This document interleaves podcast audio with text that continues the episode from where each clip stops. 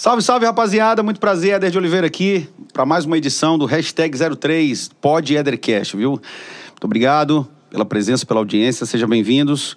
É, você que é novo aqui no canal, se inscreve aí no canal, deixe seu joinha, assistam os outros vídeos também. A gente tá toda semana aqui, todas as terças às 19 horas é, pelos canais ao vivo. São vários, hein? Tem o canal do YouTube do Éder de Oliveira, do Pod Éder Cash. Sejam bem-vindos, muito obrigado pela paciência, pela audiência. Muita coisa boa, todas as terças-feiras, às 19 horas. E hoje, uma entrevista mais que ilustre, né? Difícil tirar ele lá do, do recinto dele, mas consegui, viu, gente? Natural de Colatina, filho de Pergentino de Vasconcelos e Hilária Rossi de Vasconcelos. Casado com a Danuse, Pai do Breno, pai de quatro: Breno, Renzo, Karen e Igor. Avô do Henry, Nolan, Bela e Luca. Tem mais um vindo por aí.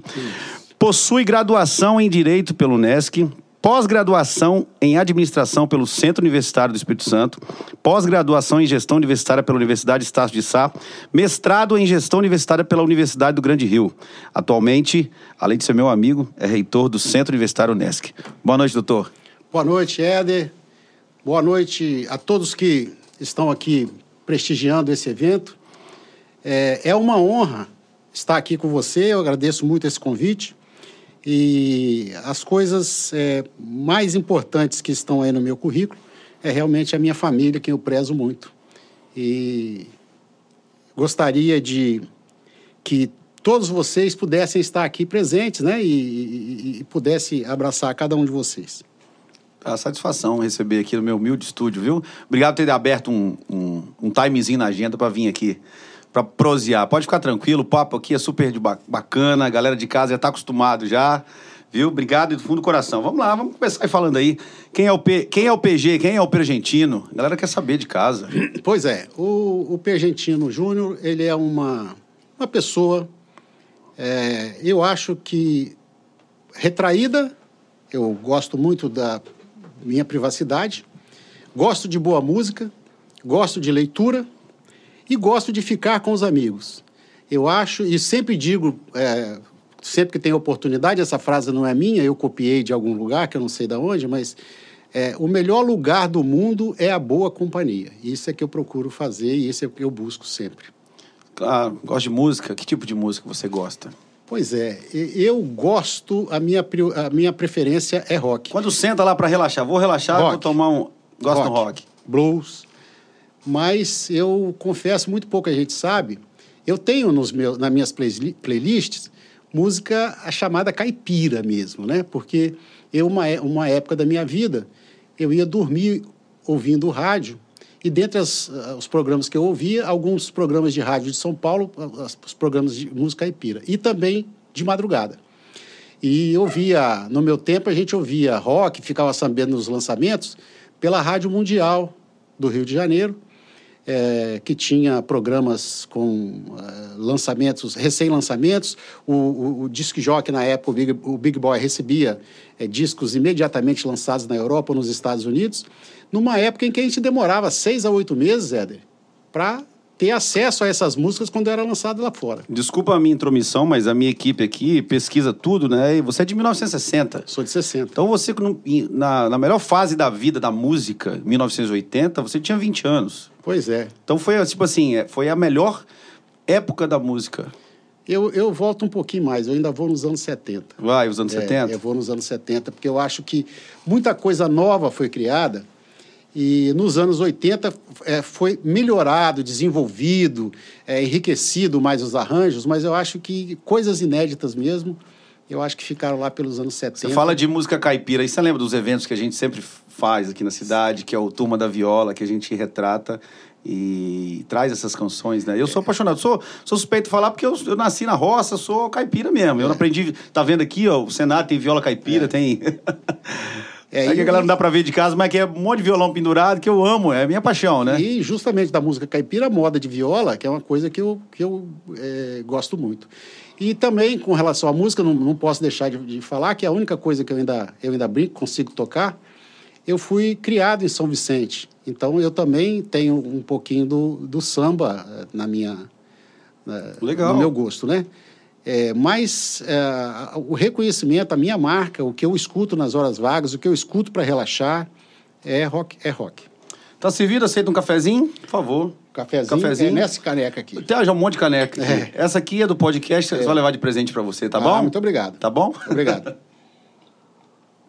Gente, você que está chegando agora, estou recebendo o reitor da faculdade do Centro UNESC, Centro Universitário UNESC, é, nosso reitor, doutor Pergentino de Vasconcelos Júnior. Já que você começou a falar de anos 80 aí, eu que gostaria muito que essa galera de casa soubesse quem foi seu pai, Pergentino Vasconcelos. Pois é, meu pai é uma pessoa ah, que se fez ah, com a ajuda de, de amigos, claro, ninguém, ninguém cresce sozinho, e, mas começou a trabalhar muito cedo, inclusive para pagar os estudos, logo com 14 anos. E concluiu o curso dele de ensino médio de, de técnico em contabilidade no antigo Colégio Conde Linhares. Eu digo antigo porque o Conde de Linhares, à época dele, era um internato e era um colégio particular. Então, ele veio da roça, por uma série de motivos, o pai não tinha condição de, de, de pa- pa- pagar os estudos para ele continuar. É, ele se apresentou ao diretor de colégio, do colégio, se propôs a, a trabalhar, é, concluiu ali o ensino médio e ah, teve um parte do sonho dele realizada, que foi ser guarda-livros, como chamava o contador naquela época, e já mostrando a, a vocação, ele começa a dar aulas também, ainda no Conde de Linhares, aula de latim, e começa também com um curso chamado na época curso de admissão, que preparava a mudança de característica de, de- dos alunos do primário para o ginásio. É, então, essa, é, é, é, ele começou assim a carreira dele de profissional liberal e de é, pro- professor. Foi técnico em contabilidade? Foi técnico em contabilidade, foi contador durante muitos anos, inovou. Era numa época antes que não se falava em inovação, ele inovou. Ele, ele ia de bicicleta fazer contabilidade é, na casa dos clientes, é, muitos deles é, é, no interior, né? É, fazendo assim um, um prestando assim um serviço diferente, fazendo o que ninguém fazia. É, Lia muito e o isso foi autodidata, você acredita? eu, eu acho também autodidata. Também autodidata. Embora ele tenha frequentado a escolaridade tradicional, mas ele sempre tinha, é, sempre entendeu muito de tudo. Ele realmente foi uma pessoa diferenciada, né? E é, sempre é, acompanhado é, pela minha mãe, que foi professora. A minha mãe é, Quem filha- foi Dona Hilária? é, filha de fazendeiro, né? É, o- ao contrário do, do meu pai, é, a família tinha condição de mantê-la em, em escolas naquele tempo. Ela estudou em Minas, é, no internato de, de freiras. Depois adoeceu, veio para Colatina, foi estudar no Conde Linhares também. É, chegou a ser aluna do meu pai. E aí se conheceram, namoraram. Ele filho de pobre e ela filho de fazendeiro rico. Né? Com isso vieram quantos filhos? É, três filhos. Não, não foi assim. Um dos problemas que a mãe- minha mãe teve foi problema de, de ovário, então isso é, não, não permitiu que eu tivesse muitos irmãos. Mas é, não fosse isso, eu acho que na família dela, quem tem menos filho tem seis, oito, doze. Vai Família afora. grande. É, família grande. Família bem grande, né? A gente não dá conta de conhecer todos os primos e tal. Então, vamos falar da instituição agora, né? Vamos falar aí é, do Centro Universitário UNESC. O que é a instituição, quantos campos? Fala um pouquinho pra gente aí, o que, que Pois é, a oferece. Unesc, a Unesc ela, ela inicia o, o- o funcionamento em 1967. Então, ah, o meu pai, ele tinha muita vontade, de- entre outras coisas, ele já era contador, ele era representante comercial, ele se eh, enveredou pelo caminho da política e resolveu, então, abandonar a política, se bem que nunca se abandona a política, né? Você- É, dizem um que tempo- entra, né? E nunca é, mais sai, né? Vai, entra no sangue e acabou. E- É igual música, sabia, né? Igual música. É, Igual é música. verdade, é verdade. E ele, então, ele tinha vontade de ser advogado também. E olha só, é, por, por, por- como é que é a, a vida, é, a gente faz o caminho da gente, né? E meu pai é um exemplo disso. como as coisas que aconteceram na vida dele, né, é, trouxeram ele para é, o lugar que ele chegou.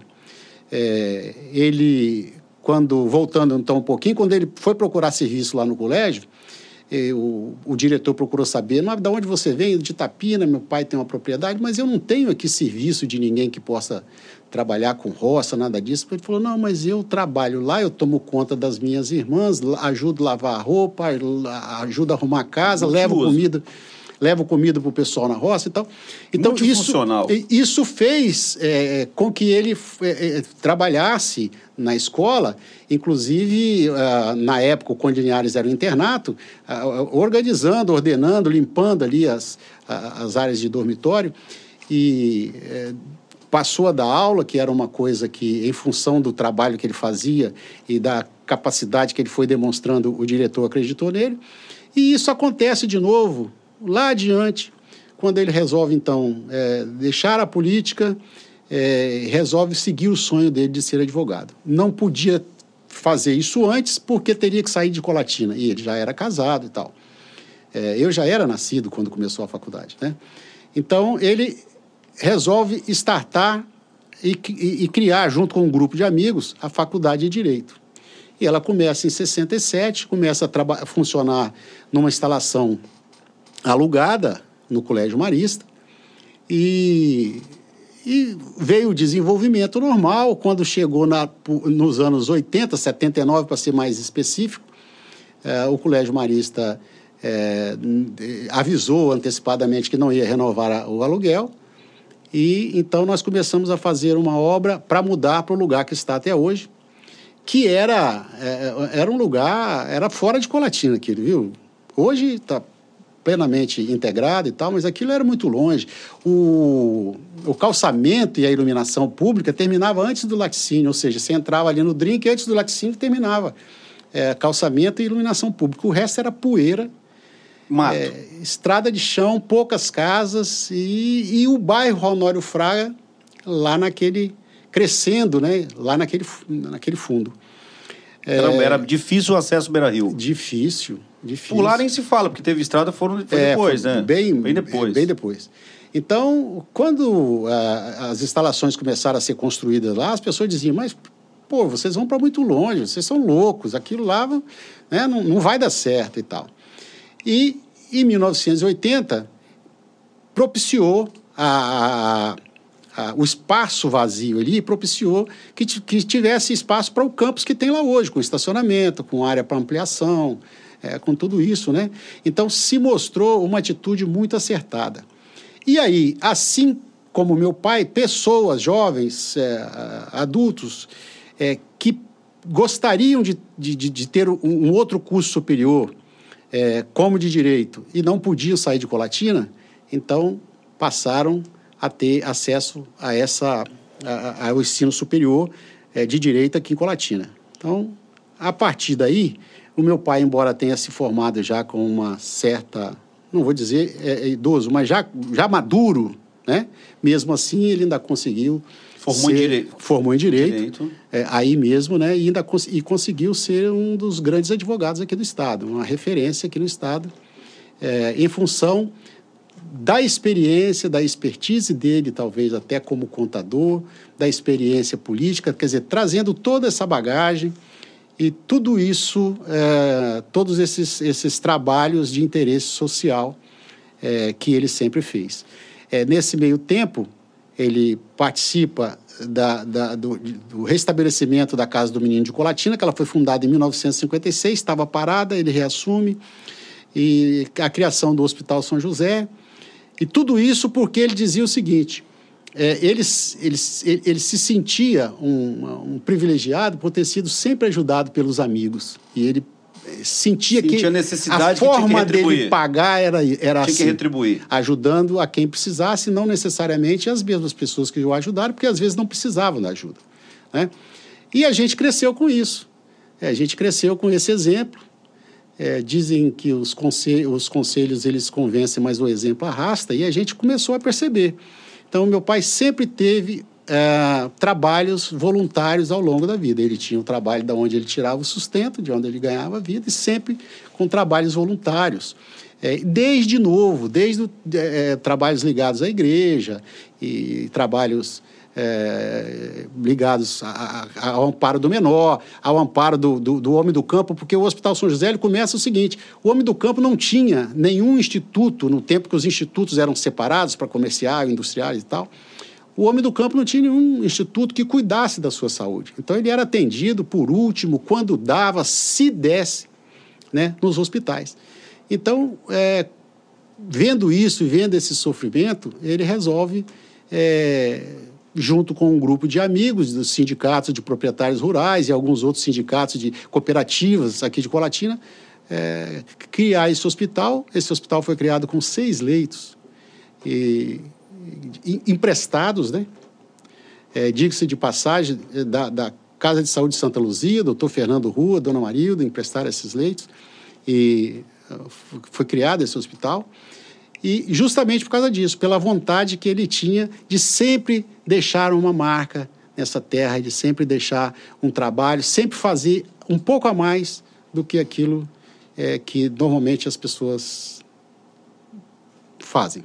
Legal. E, e veio aí foi começou ali é, o campus com curso de direito. Aí foram implantando alguns cursos. Pois é. Então nós ficamos com o curso de Direito de 67 até 80, se não me falha a memória, 84, 85.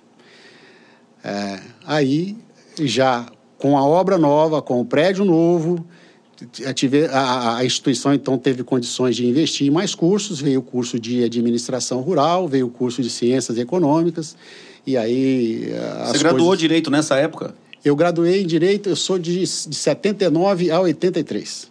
Eu me formei em 80, 83, advoguei até 87, 88. É, vi que, é, em função das necessidades das coisas que aconteceram, é, a instituição precisava de mim. Eu não sou multitarefa, eu é. É, embora sendo filho do meu pai, sou totalmente diferente e a capacidade dele é muito maior do que a minha, ele conseguia fazer dez coisas ao mesmo tempo e eu tenho dificuldade para isso. Então, precisei me dedicar um pouco mais para a instituição e... Aí foram ampliando. E fomos ampliando.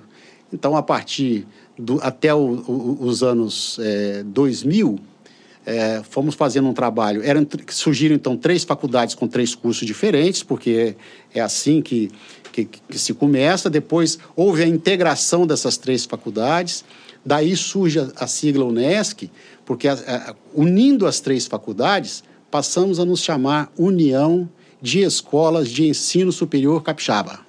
Surge a sigla UNESCO. E tivemos que fazer um trabalho fortalecendo essa marca. Um trabalho de marketing, um trabalho de, de, de, de, é, recolocar uma marca forte é, para o público em geral. E logo a seguir veio uma outra, um outro degrau vencido, que é o que foi o, o, a transformação para centro universitário, que foi, nós temos orgulho de dizer isso, foi o primeiro centro universitário aqui do estado do Espírito Santo e o primeiro centro universitário fora de uma capital no país. Então foram coisas é, assim pioneiras, vitórias importantes numa época importante. Com o surgimento do centro universitário, o centro universitário ele já tem um status diferenciado, ele já tem uma autonomia maior, ele já permite que é, a criação de, de vários cursos é, sem é, autorização prévia. Então, isso vai ali mais ou menos nos anos 2000, essa evolução, e a partir daí então, a instituição começa a vocação dela nos cursos na área de saúde. Curso de enfermagem, curso de fisioterapia, nutrição e vai por aí. Preparando tudo é, para que em 2004, então já com uma série de laboratórios, é, um investimento feito numa série de laboratórios, é, a gente tivesse condições de pleitear e obter autorização para o curso é, de medicina. Entendi. E você, quando você diz, menciona que foi pioneiro, é porque era muito burocrático trazer da, da capital para o interior uma, uma... Não, é, não era muito burocrático. As coisas não acontecem muito no interior do Brasil, né? É, isso desde de toda a vida. É, é, se chamava antigamente, quando o, é, o, rei de Portugal veio aqui para o Brasil, a metrópole era, era, a Europa. As coisas aconteciam na Europa aqui, era o que restava. Então, isso hoje é um, é um costume. Você vê que é, vários países, inclusive os Estados Unidos, quando a capital, elas estão em cidades mais é, fáceis de ser administradas, cidades menores, é, ao contrário, as nossas capitais aqui estão nas cidades maiores, cidades complexas de administração, que já cria e já gera um problema para, para os, os governos do Estado, né? Os governos de Estado. Uma das coisas que o, o, o Juscelino quis, é, é, é, digamos, melhorar com a, com a levada da capital do Rio de Janeiro para Brasília foi justamente tirar os problemas metropolitanos e aqueles problemas de, de um aglomerado urbano muito grande é, da capital do país, porque se consumia muito recurso e muita energia administrando coisas de cidades, que não, não tem nada a ver com isso.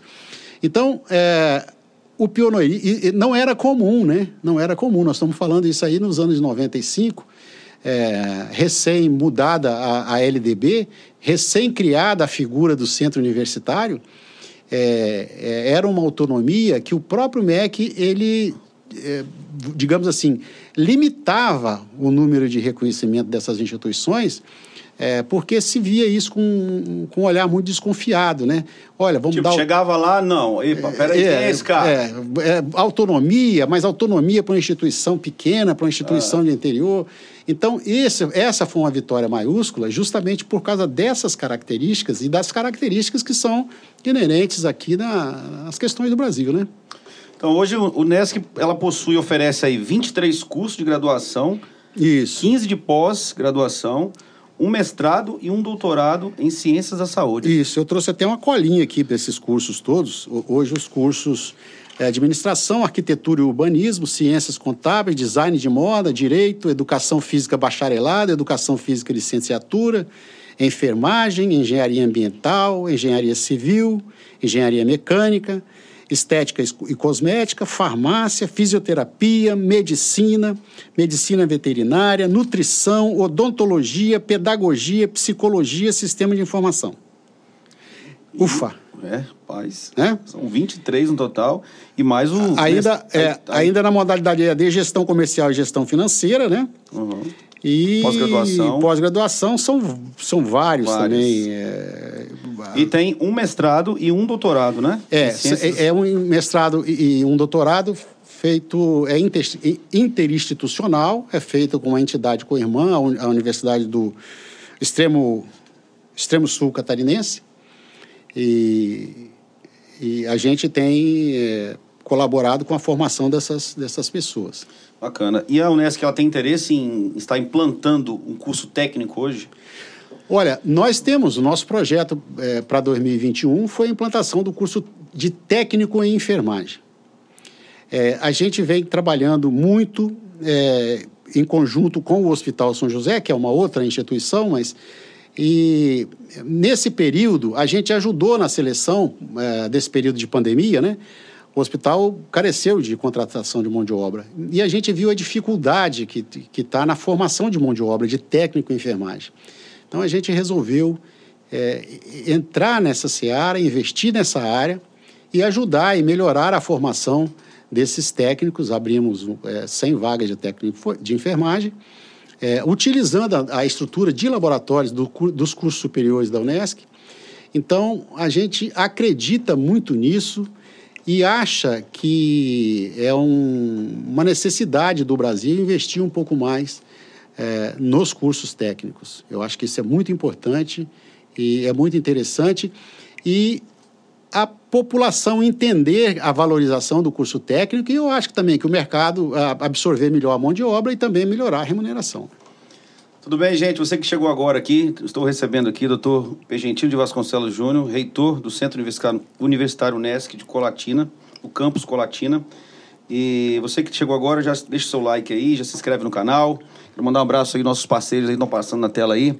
Renato Prando, Móveis, a Iscri Center, também nosso amigo, um abraço ao nosso amigo Edson, a Unesc, parceiro aí, ó, sempre. E também ao Garose Produções, nosso amigo Felipe mas essa galera que está sempre junto apoiando o projeto aí, viu? Um projeto novo, e graças a Deus tem dado bons frutos aqui. Doutor, qual que é a maior dificuldade que você encontra hoje, que é na sua opinião, do ensino privado?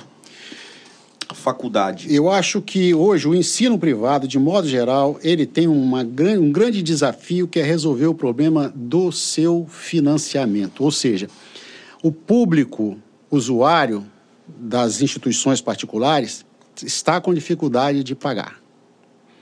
E as instituições... A inadimplência é muito alta. A inadimplência não é o maior problema, embora seja um problema. O problema é que, às vezes, a pessoa não vem para a instituição porque faz as contas, não cabe no orçamento. Não fecha a matemática. Não fecha a matemática.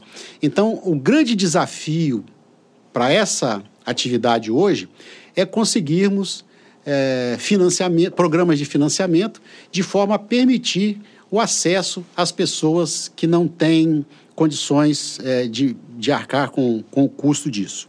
Até porque as universidades públicas, instituições públicas, é, não é o caso de Colatina, porque nós somos privilegiados, nós temos dois institutos federais aqui é, na nossa cidade. Então, Colatina realmente é um polo educacional em função disso tudo. É, nós temos, então, como ele dizia, né, dois, dois, duas instituições públicas aqui. Mas, de modo geral, as instituições públicas elas estão em cidades maiores. E as pessoas, quando ela não tem, às, às vezes, muita é, condição financeira de arcar com, com investimento na, no ensino, ela não tem condição nem de mudar de cidade para ter acesso a, a, a essas instituições. Então, as instituições particulares que é, trabalham muito nos espaços que, que vão ficando justamente nessas áreas que o, o público não pode atender, precisa se preocupar com isso. É, nós é, é procuramos, nós, nós aderimos a alguns programas que existem de, de financiamento. Você, de... pode, você lembra? Você pode falar de alguns? Eu trouxe umas colinhas aqui. É, é, bom que a galera está em casa assistindo a gente aí. galera, né? Todo mundo quer saber, né? Às vezes é. a, gente, eu, a gente andou pesquisando, a gente viu que tem, que tem vários. É, por exemplo, é, programas governamentais, nós temos o Nossa Bolsa, que é um programa do governo do Estado, do Espírito Santo, que é um programa muito inteligente, foi startado pelo governador Paulo Artung há muitos anos já. É, diante da demanda da, de, de instituições é, para atender a população, digamos que não, não podia se dirigir a, a grandes centros. É, na época estava se discutindo muito sobre a questão da universidade estadual ou não. Então a universidade estadual seria criada em Vitória para fazer o quê? Outra vez para as pessoas não poderem ir a Vitória. Então, sempre beneficiando as capitais. As capitais. Por isso é que as coisas são difíceis de acontecer no interior. Né? Porque sempre a, a, a coisa vai em direção à capital. O Paulo Artug resolveu ter. O, é, é, foi iluminado e teve a seguinte ideia: falou, pô, eu tenho uma rede de instituições privadas pelo Estado que estão à busca do aluno, que, não, que tem dificuldade. Então, ele estabeleceu alguns critérios é, que, que, tivesse a instituição reconhecida, que tivesse os cursos devidamente autorizados e reconhecidos.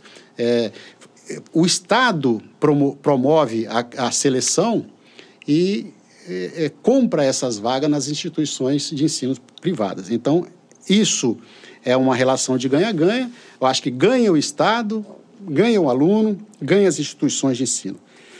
Tem o programa também do ProUnica do governo federal, ProUni. ProUni que é muito interessante, porque é, é, recebe algum benefício de, de, de impostos, né, de isenção de impostos, para você receber um determinado número de alunos também, que é selecionado de acordo com um critério que é do próprio é, governo federal. É, todo mundo sabe, aí usa o sistema SISU né, para ter acesso a isso e tal.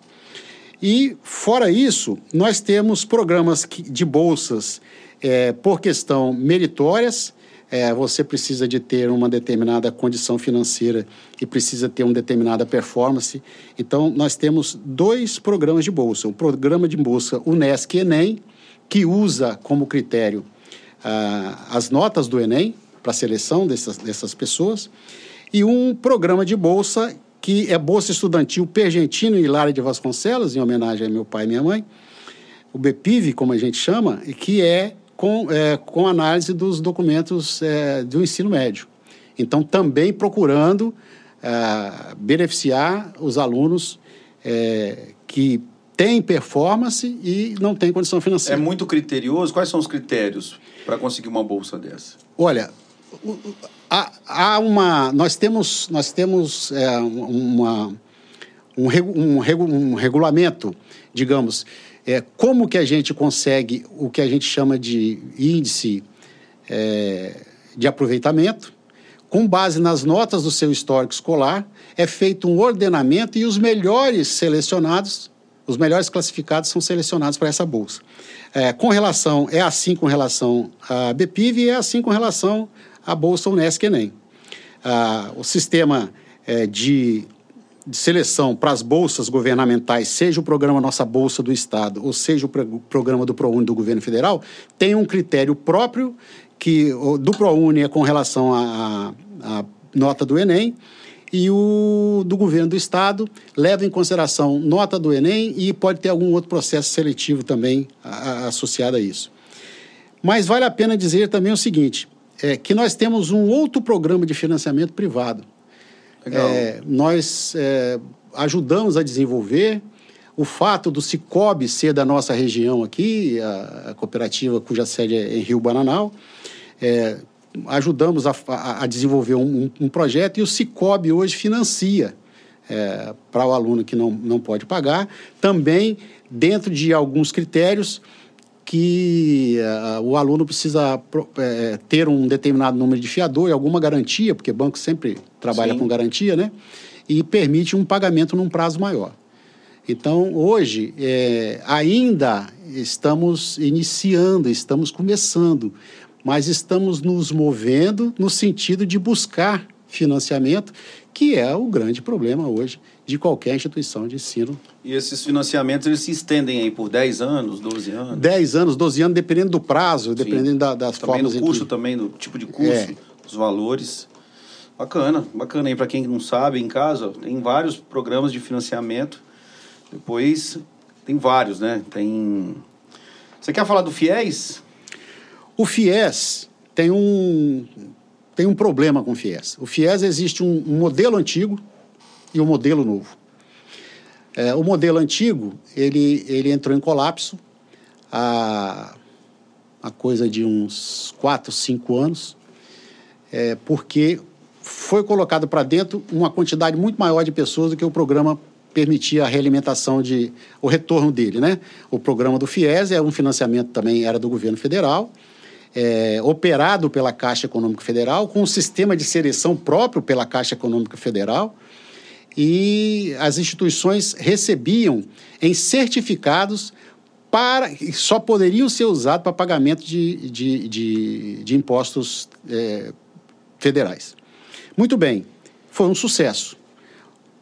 Houve um determinado período que inchou demais, colocou muita gente para dentro, o programa desembolsava muito mais do que estava entrando o programa entrou em colapso. Aí eles resolveram mudar o sistema, ficou aí uns dois anos parado e resolveram mudar o sistema. Agora, o FIES continua fazendo as seleções, ele continua selecionando quem ele quer. Ele está mais criterioso? Não, muito pelo contrário. Ele simplesmente tirou a, a responsabilidade dele e diz o seguinte: é, o aluno vai para você do jeito que eu selecionei, e se ele não pagar, problema seu.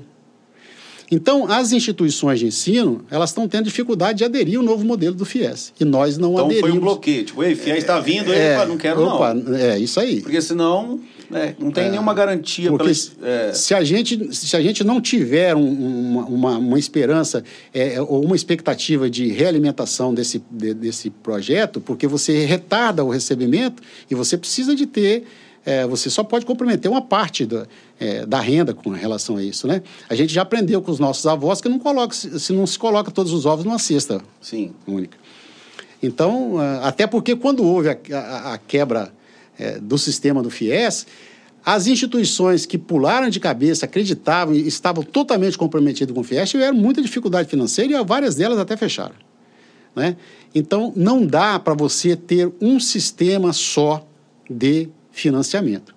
Então, a gente estabelece, toda vez que a gente vai fazer o orçamento, a gente faz um, um planejamento é, e estabelece uma quantidade que nós vamos fazer de nossa bolsa, uma quantidade que nós vamos fazer de ProUni, uma quantidade que a gente vai fazer com o, o, o, os programas que, que existem por aí. E nós ainda mantemos ah, os programas antigos, que nós estamos é, com gente.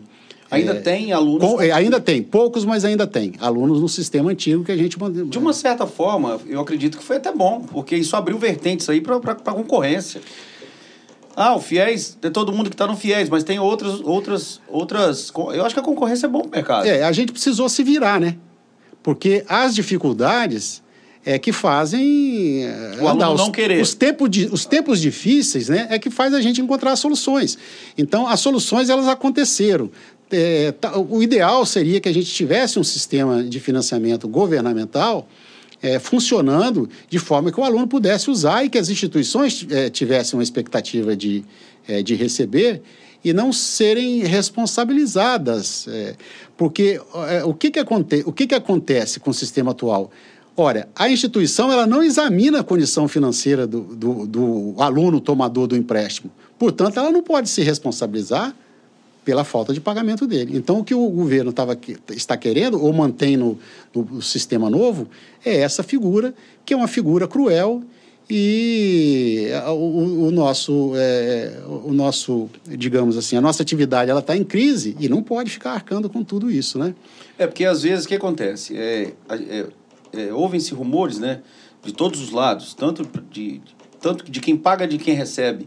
Só que às vezes as pessoas não entendem que a instituição ela é gigantesca, uma porrada de professor, funcionários, né? Contém hoje quantos funcionários? Nós temos 550 funcionários. Pensa bem, então... Dos quais 250 são professores. Exatamente. Então, aí, aí é, é bom explicar isso para o espectador de casa, que às é. vezes pensa assim, né, tá, é, um tipo de curso, é um aluno que paga X mil para fazer o período todo, mas ele não sabe que por trás da formação é. existe uma equipe gigantesca, né? E nós temos orgulho em dizer, o, o Éder, nesse período de pandemia, é, nós não reduzimos a quantidade de, de funcionários, é lógico. É, tivemos que suspender alguns contratos, diminuir alguma carga horária, mas é, fizemos. Houve uma adaptação. Tudo para preservar os empregos, né? Porque essa é a, a, esse é o grande desafio hoje. Né? E esse é o grande. A gente trabalha com, com um tripé em qualquer instituição de ensino. Né? Nós temos o corpo discente, nós temos o corpo docente, nós temos o técnico administrativo e a comunidade. E hoje, é, haja vista, por exemplo, é, quem vive aqui no entorno da instituição e que tem os alunos como clientes, sabe como é que foi, foi difícil ficar um período sem recebê-los aqui. É, é porque, queira ou não, é, o centro universitário, o campus, ele, ele fomenta muita coisa. Claro. Ele fomenta é, aluguel, fomenta né, alocação de, de, de a, a, imobiliário, o setor Isso. imobiliário ele fomenta... Os shows do Éder de Oliveira. Os shows do Éder de Oliveira, o é. entretenimento, é. de modo em geral. É, é, fomenta a, o comércio, né, de Colatina em geral, porque compra roupa, é. é. restaurante, então é tipo assim, é, é gigantesco. Se não tem aula, é, os moradores, por exemplo, do bairro Honório Fraga. Você não tem aula presencial, é, né? É, é os, os, moradores do bairro Honório Fraga, eles, eles, eles, eles têm essa história para contar, principalmente os mais antigos. Talvez os que nasceram outro dia aí, os, os mais novos, não, não se dê conta disso. Mas o bairro Honório Fraga, quando a gente mudou para lá em 1980, naquelas imediações, o bairro Honório Fraga tinha uma mercearia, que não tinha de tudo, o calçamento, como eu falei, terminava antes do, do, do laticínio, então o resto era poeira. E ônibus era raríssimo, era uma dificuldade que a gente tinha. Foi feito um trabalho intenso e muito grande com a aviação Sorroque para ir aumentando os horários de ônibus. Foi feito um trabalho importante com o poder público para ir levando iluminação, levando calçamento. É, então, é, foi um desenvolvimento muito grande. E hoje, é, além de, é, de, de, levar o desenvolvimento para lá, nós levamos muita gente que consome muito no bairro. Então, o bairro hoje ele é autônomo. Hoje tem supermercados tão bons quanto de qualquer outro lugar da cidade. Hoje tem lugar para diversão lá. É, Você e... acredita que Colatina é, uma, é, um, é um o povo é bairrista? Eu acho que é bairrista, graças a Deus. Eu acho que o colatinense tem orgulho de ser colatinense. Né?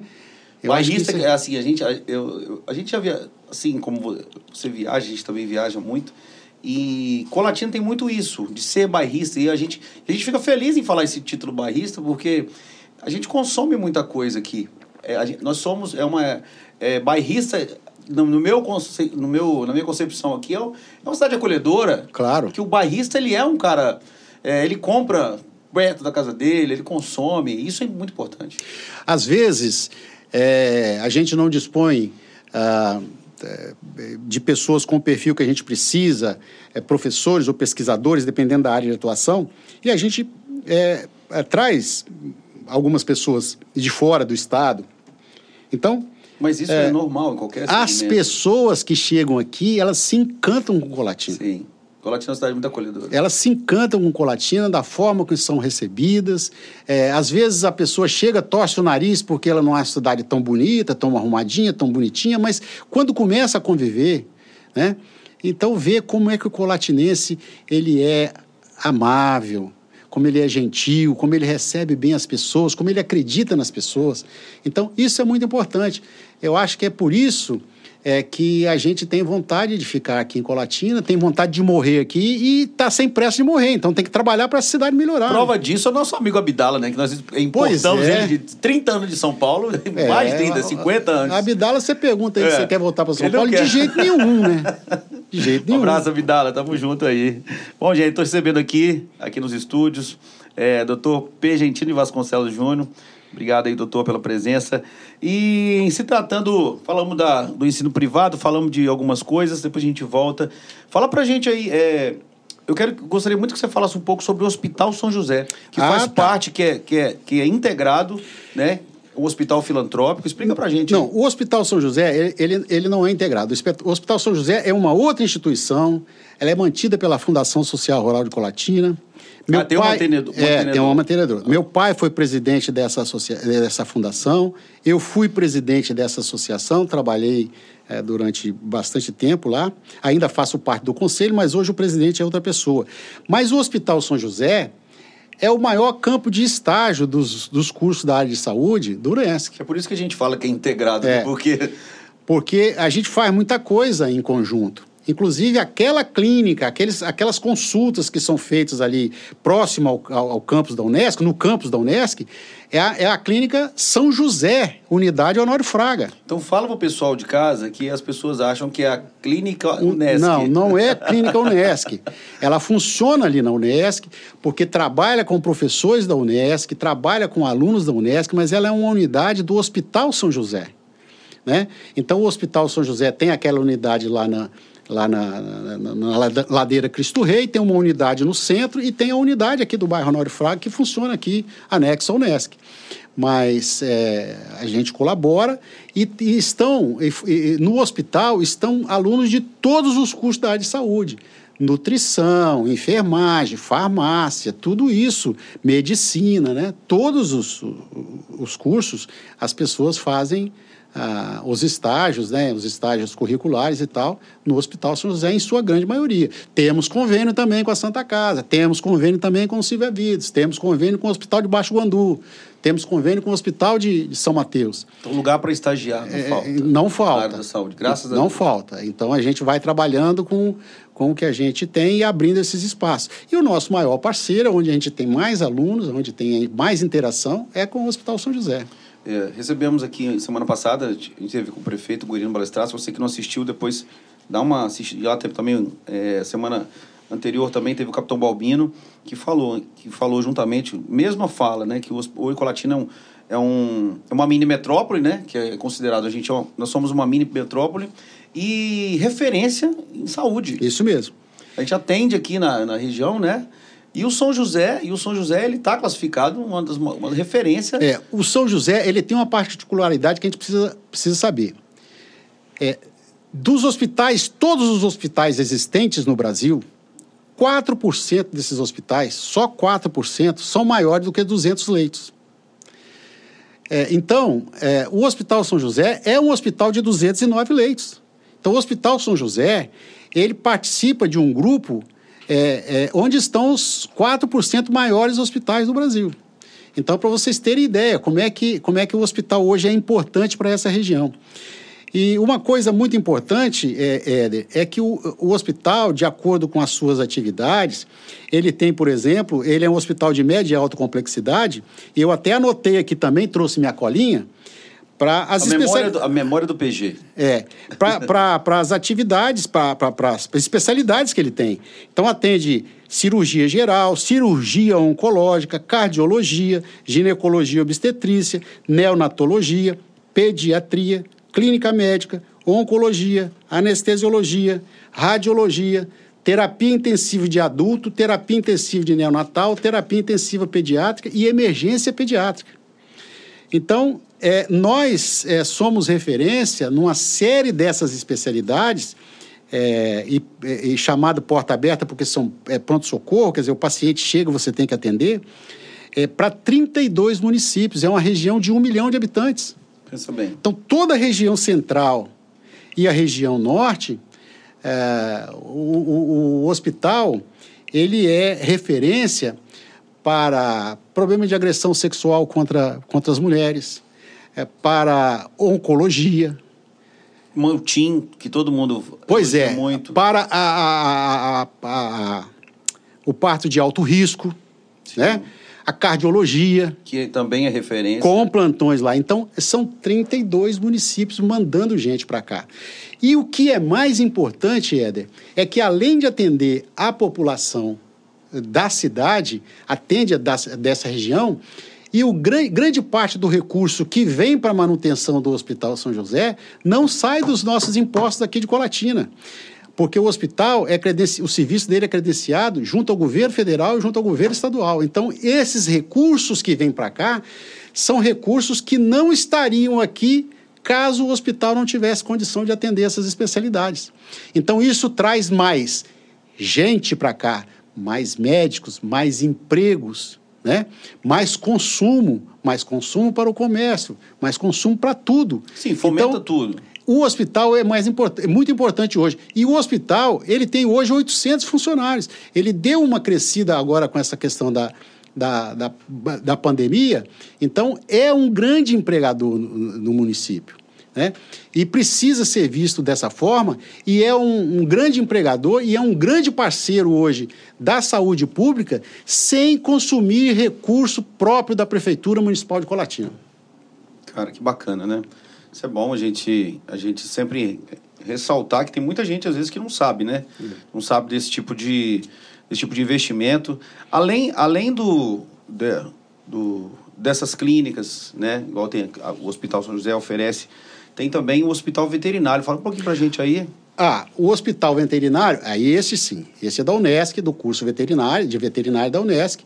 É um hospital que começou a funcionar é, voltado para o estágio também dos, do, do, dos nossos alunos, né?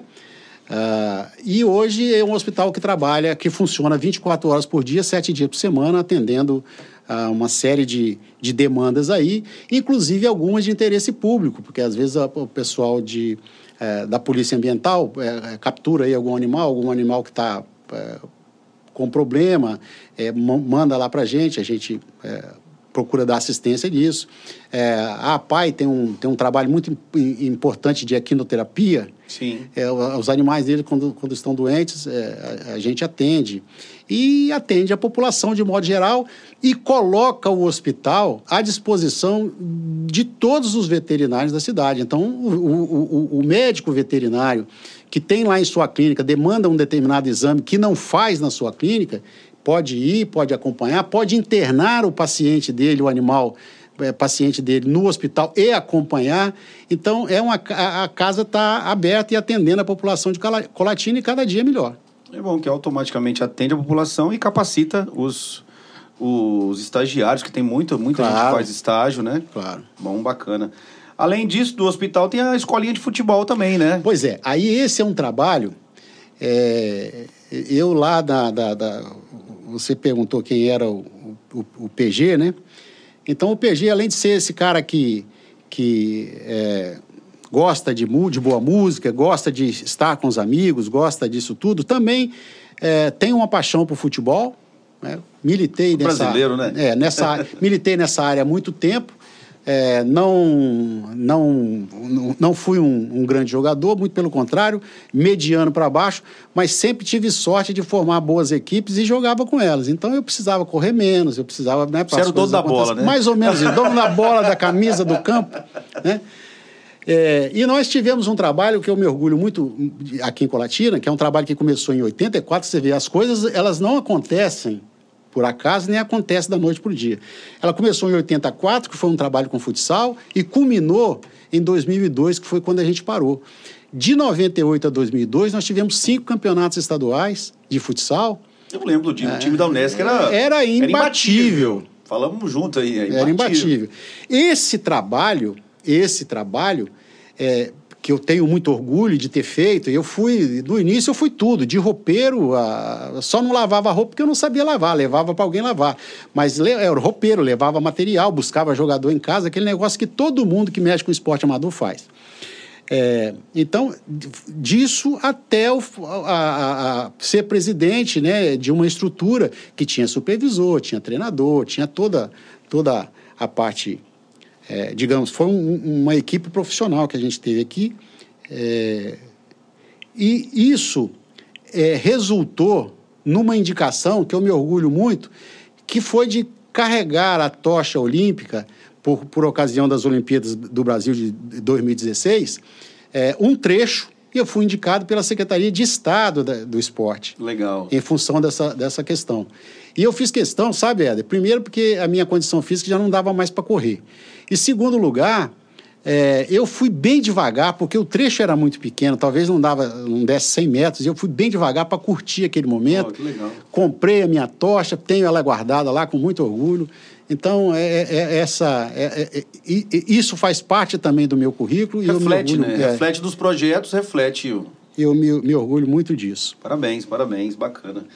E a gente falou da Casa do Menino. Você pode falar pra gente o que que é, ah, como bom. que funciona? Aí, a Casa do Menino é o seguinte, a Casa do Menino é uma outra instituição, é uma associação. Ela foi fundada em 1956, ela estava parada. É, meu pai, por volta de 66, eu acho, deu restart na, na no, no, funcionamento dela. E ela é, atende a crianças em, em, é, é, em condição de, de, de, vulnerabilidade, né? mas ela precisa ter família porque é um semi-internato. E a Casa do Menino, ela já ofereceu no passado, quando o poder público não tinha capacidade de oferecer escola para todos, a Casa do Menino fazia da pré-escola ao, ao ensino médio. Né? E hoje não faz mais isso. Hoje ela recebe o aluno na parte da tarde e faz um acompanhamento da vida desse aluno, inclusive a performance dele na escola, acompanhamento de estudo, atividades esportivas, atividades de, de, é, coral, por exemplo, uma série de atividades que, que, que, que é, são importantes para a formação integral do, da, das crianças, né? E hoje nós atendemos 60 pessoas. Nesse período de pandemia, esse trabalho é, foi paralisado e agora ele está retornando. E a Casa do Menino é uma grande parceira também, porque, embora ela seja hoje também é, é, custeada pela, pela Unesc, mas ela também é um ambiente de estágio para os nossos alunos, porque os alunos de pedagogia é que fazem esse acompanhamento é, desse, dos alunos da, das crianças da Casa do Menino. O, a, os nossos alunos de nutrição é que acompanham as alimentações que esses, essas crianças recebem, que ele recebe almoço, lanche e a janta e vão embora né, para casa no final da tarde. É, Totalmente os, tempo integral. Os alunos, então, nós é, completamos o tempo da escola e os alunos hoje atendidos pela Casa do Menino, eles podem dizer que eles estudam em tempo integral. Bacana. Né? Então, esse é um trabalho que é, nos orgulha muito e é um trabalho que minha mãe vê com os olhos muito espe especial. E o meu pai, até hoje, ele, é, nas conversas com a gente, pergunta o que, que a gente está fazendo sempre para ajudar as crianças, que foram duas preocupações que ele sempre teve, né? As crianças e as pessoas mais idosas. As, as, as mais idosas, ele sempre disse, por uma questão até de gratidão porque os idosos fizeram muito por nós. Você... E as crianças por uma questão de inteligência, porque elas é que vão cuidar de nós quando nós tivermos idosos. Claro, com certeza. Você pode dizer que hoje a UNE, o UNESC ele é mantenedor da Casa do Menino? Hoje, eu não digo mantenedor, mas é um grande parceiro que alivia muito os custos de funcionamento da Casa do Menino. A Casa do Menino, ela tem, ela tem terreno... Ela é uma associação que recebe é uma, emenda. É, não, é, hoje ela não recebe, recebe nada, ela se mantém com, com recurso, recurso próprio. próprio. porque ela tem um loteamento, ela, ela é, vende quando, quando precisa de recurso, mas hoje ela tem o seu custo muito reduzido em função dessa parceria com a Unesco. Que bacana porque a Unesc é, é, ela, ela cobre grande parte dos, dos custos de pessoal juntamente, justamente com esses trabalhos que são realizados lá. É um trabalho muito importante e vale a pena é, as pessoas conhecerem. Bacana, parabéns aí. Mais uma vez, gente, muito obrigado aí pela presença de vocês, pelo, pela audiência. Estou recebendo aqui o doutor Pergentil de Vasconcelos Júnior, reitor do Centro Universitário Unesc de Colatina. E também quero mandar um abraço aí, galera que tá passando aí, ó, Móveis Prando, nosso amigo Renato, um grande abraço aí, Garoz Produções e também Screen Center, nosso amigo Edson, obrigado aí, sempre é parceiro nosso aí, e o Centro Universitário NES que está aí junto com a gente. Doutor, é, a gente sempre abre uma caixinha de pergunta aí pro, pro, pro, pra turma aí. Que a saia justa, É, né? que a saia justa agora. que, como que você acha que os alunos enxergam o Centro Universitário hoje? Você tem o, a gente sempre fala que é, é, no meu no meu no meu segmento a gente olha a gente trabalha com o olho de lá para cá, né? Então a gente sempre vê o que consome, o que não consome. O que, que você acha que, os alunos hoje, qual é o feedback dos alunos hoje, assim, em relação ao NESC? Calma que nós vamos entrar ainda no, no fato da pandemia. O que, que, que, você acha, na sua opinião, assim, qual que é o feedback dos alunos em relação ao ensino, Olha, a tudo? Nós, é, nós temos uma comissão própria de, de avaliação, chamada CPA, Sim. e nós fazemos enquetes permanentes com os alunos. Né? Então, é, é uma ferramenta que a gente usa para corrigir... É, é, o controle de qualidade. É, corrigir distorções, acertar é, algumas coisas que não estejam é, correndo muito bem. E, de modo geral, as nossas avaliações, é lógico que é, muitas vezes não são unânimes, mas a grande maioria é, entende, às vezes, o rigor com que a gente trata determinadas questões, né? entende que é, nós precisamos contar com a boa vontade, colaboração e vontade deles em aprender, porque o, a, o ensino-aprendizado é uma, é uma mão dupla, né? É, ninguém coloca nada na cabeça de quem não quer aprender. E a gente trabalha com, com, com conteúdo. E trabalhamos é, também com um grau de satisfação interessante. É lógico que nós queremos 100%. Nós queremos a perfeição. Às vezes isso é, é difícil de, de, acontecer. Não depende só de uma mão, né? Não depende só de uma mão. Então a gente procura é, ter um relacionamento sempre respeitoso, ter um relacionamento sempre no sentido de atender da melhor forma possível. Essa é a nossa orientação, essa é a vontade da, da equipe que a gente fala que, é, é, que tem o DNA Unesc, porque hoje a gente trabalha, é, esse time é, é, trabalha de forma integrada e é o time que não deixou a instituição parar na pandemia, é o time que fez um esforço sobre-humano para que as atividades não paralisassem nesse período todo, é, que a, apesar das dificuldades é, de você ter aula remota e tal, continuassem com as aulas, continuassem com, com, com todos os cronogramas para formatura, para tudo acontecer da forma prevista pela legislação, atendendo sempre às exigências sanitárias, às exigências da legislação, que não são fáceis, às vezes, de você conciliar. É, muitas vezes pode gerar uma certa, é, digamos, é, insatisfação o fato de você dividir turma para voltar às aulas, você tem uma turma laranja, uma turma de, é, de outra cor, e o aluno quer voltar, mas você está impedido por questões de protocolos sanitários. Né? Então, nem, não é, nem, nem é sempre a culpa da instituição. Não, é, é, é, a, a, gente tem que trabalhar com essas questões e procurar é, e, é, informar melhor. E a gente sempre tem feito da seguinte forma: é, se o aluno ainda não entendeu, é, a falha é nossa e nós precisamos comunicar melhor, né?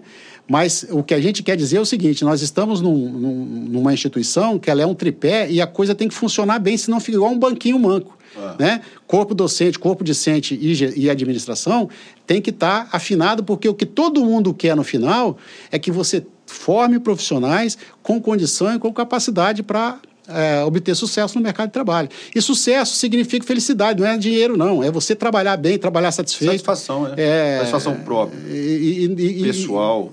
isso mesmo. também. Então, é, é, esse é que é o nosso objetivo, né? Então... Você, você, você enxerga qual foi a maior dificuldade quando teve a, quando, quando veio a pandemia?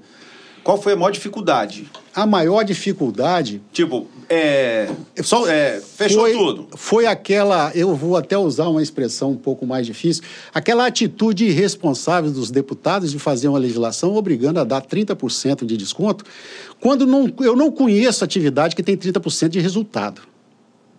Né? Então, é, tivemos que trabalhar, tivemos a, o compromisso de manter os empregos com, no, com os nossos funcionários. É, tivemos essa parceria, tivemos o compromisso com os alunos de não interromper a atividade, aí vem uma turma que não conhece a atividade, que não quer conhecer a atividade, isso gerou muito desgaste. Mas, ao mesmo tempo, isso nos deu uma oportunidade também.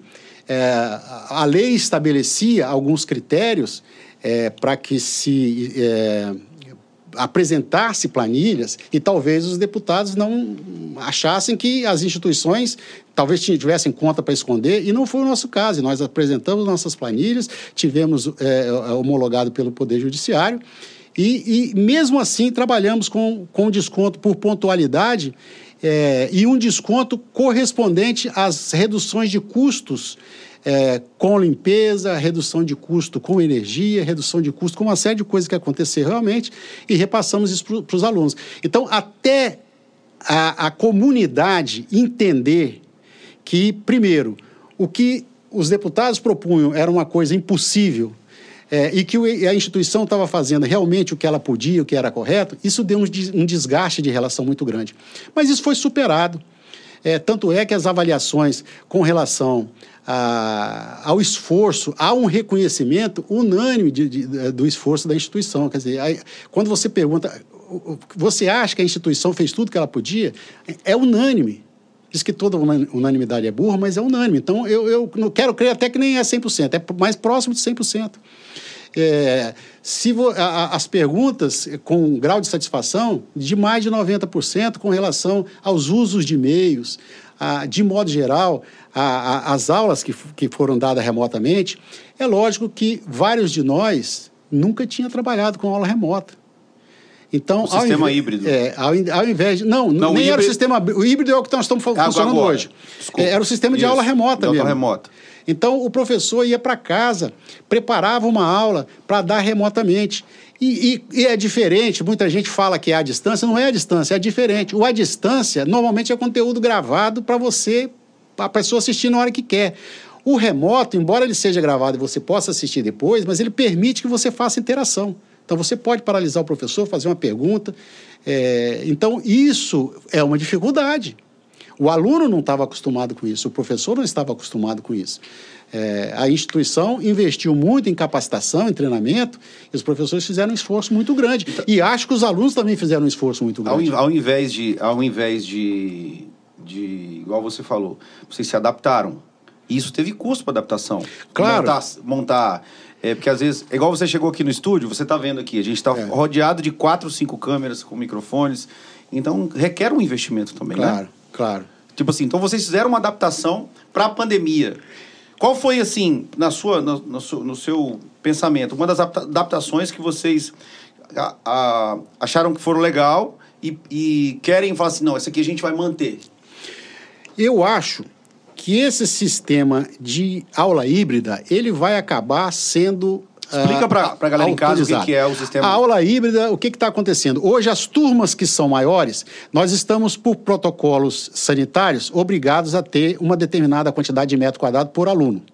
Então, as, as turmas que são maiores, não dá para todo mundo ser atendido ao mesmo tempo na sala de aula. Então, a gente dividiu isso em turmas.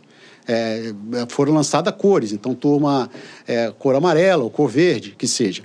Então, há um dia que vai a turma da cor amarela e há um dia que vai a turma da cor verde. E a que não foi para a faculdade, assiste às aulas de casa. Então, esse é um outro, um outro problema, porque o professor ele está reaprendendo a dar aula na sala de aula, num espaço pequeno onde ele não pode se movimentar muito para ele não sair fora da câmara, dá conta da interação com os alunos de dentro da sala de aula e dá conta da interação dos alunos que estão em casa, que têm condição de interagir também. Então, é um aprendizado para todos. A nossa instituição, ela já fazia uma série de atividades é, digamos, com apoio de ferramentas tecnológicas. Então, até conselho de classe a gente tinha é, por, por, por, por, instrumento é, remoto, né?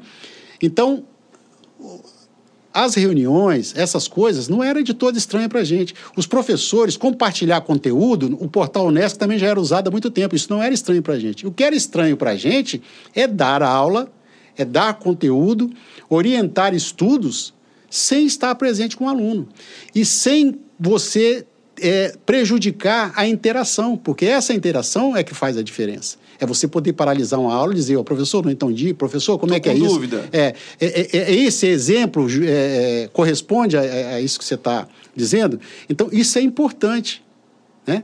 Então, essa foi uma, uma, uma grande dificuldade, mas isso não nos trouxe, não, não nos trouxe muito desgaste, porque as partes entenderam que nós estávamos vivendo uma situação diferente e isso era o possível de se fazer e todo mundo queria que a coisa desse certo, né? E, e deu certo. É, tipo, a gente não pode, como diz o outro, a gente não pode é, crucificar porque o meu ramo, por exemplo, que é o entretenimento, teve que parar geral. É. Sofremos aí anos, né?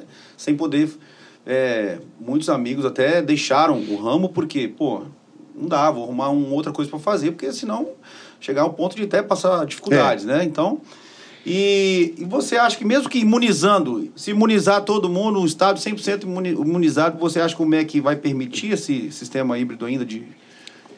Eu acho que algumas coisas chegaram para ficar. Eu acho que essas Essa reuniões... pandemia, ela, ela, ela é, deu, um, é, é, deu uma sacudida. A gente falava muito em, em, em, novo normal, em normal, e não sei o quê. Então, o, o, novo normal, ele mudou. Nem é aquilo que a gente pensava. Acho que o futuro Hoje, chegou logo. Tem, é, agilizou, apressou. Agilizou, né? É, eu sempre aprendi ao longo da minha vida que nem tudo é ruim e nem tudo é bom. Se você se olhar as coisas boas, você pode olhar que tem alguma coisa ruim que aconteceu e vice-versa.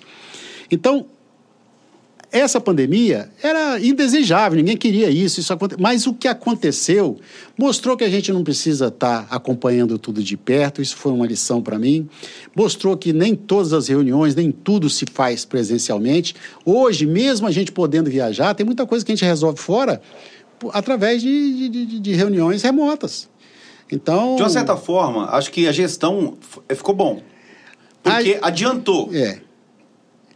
Eu acho o seguinte: é, vai precisar até talvez reavaliar a questão de relação de trabalho, porque está é, aberto. Os professores têm, têm dito o seguinte: pô, o aluno procura a todo momento. E você sabe que o WhatsApp acha a gente no banheiro, acha a gente namorando, acha Exatamente. a gente bebendo chopp. Acha... Exatamente. Então o WhatsApp é um negócio danado. Então a gente precisa ordenar isso melhor talvez fazer até um aprendizado é, de um protocolo de como se usa isso, porque ah, os, as ferramentas de comunicação elas não são feitas para incomodar a gente, elas são feitas para ajudar a gente. Né? E tem muita gente que usa isso de uma forma bastante incômoda. Né? É. Tem, eu, eu, acredito, eu acredito nessa, nesse, é, demora um pouco, mas eu acredito nessa adaptação aí. Acho que o ser humano, esse, esse sistema, igual a gente está fazendo uma entrevista aqui hoje, se fosse em outras épocas, a gente teria que ir para um central de, um, de uma de uma emissora fechada, né, se encontrar, marcar tal hora, porque o encoder ia pegar e transmitir. É. Hoje você está aqui no, no, meu humilde estúdio, dentro, né, onde eu moro. É um espaço maravilhoso, gente. Ele, ele, é, ele é que é humilde, ele fala Não, que é humilde, é, estúdio, é, é, um é espaço é aconchegante, é. é o que eu passo mal parte da minha vida aqui, então eu, eu, quis, eu quis tratar ele com carinho, eu trato ele com carinho. Mas assim, um, um espaço. Então, quer dizer, a gente está falando aqui para o mundo. Aqui tem gente dos Estados Unidos ouvindo a gente, Londres, da Europa toda, enfim. Então, quer dizer, então acredito que a adaptação veio aí. Tá aí, vamos.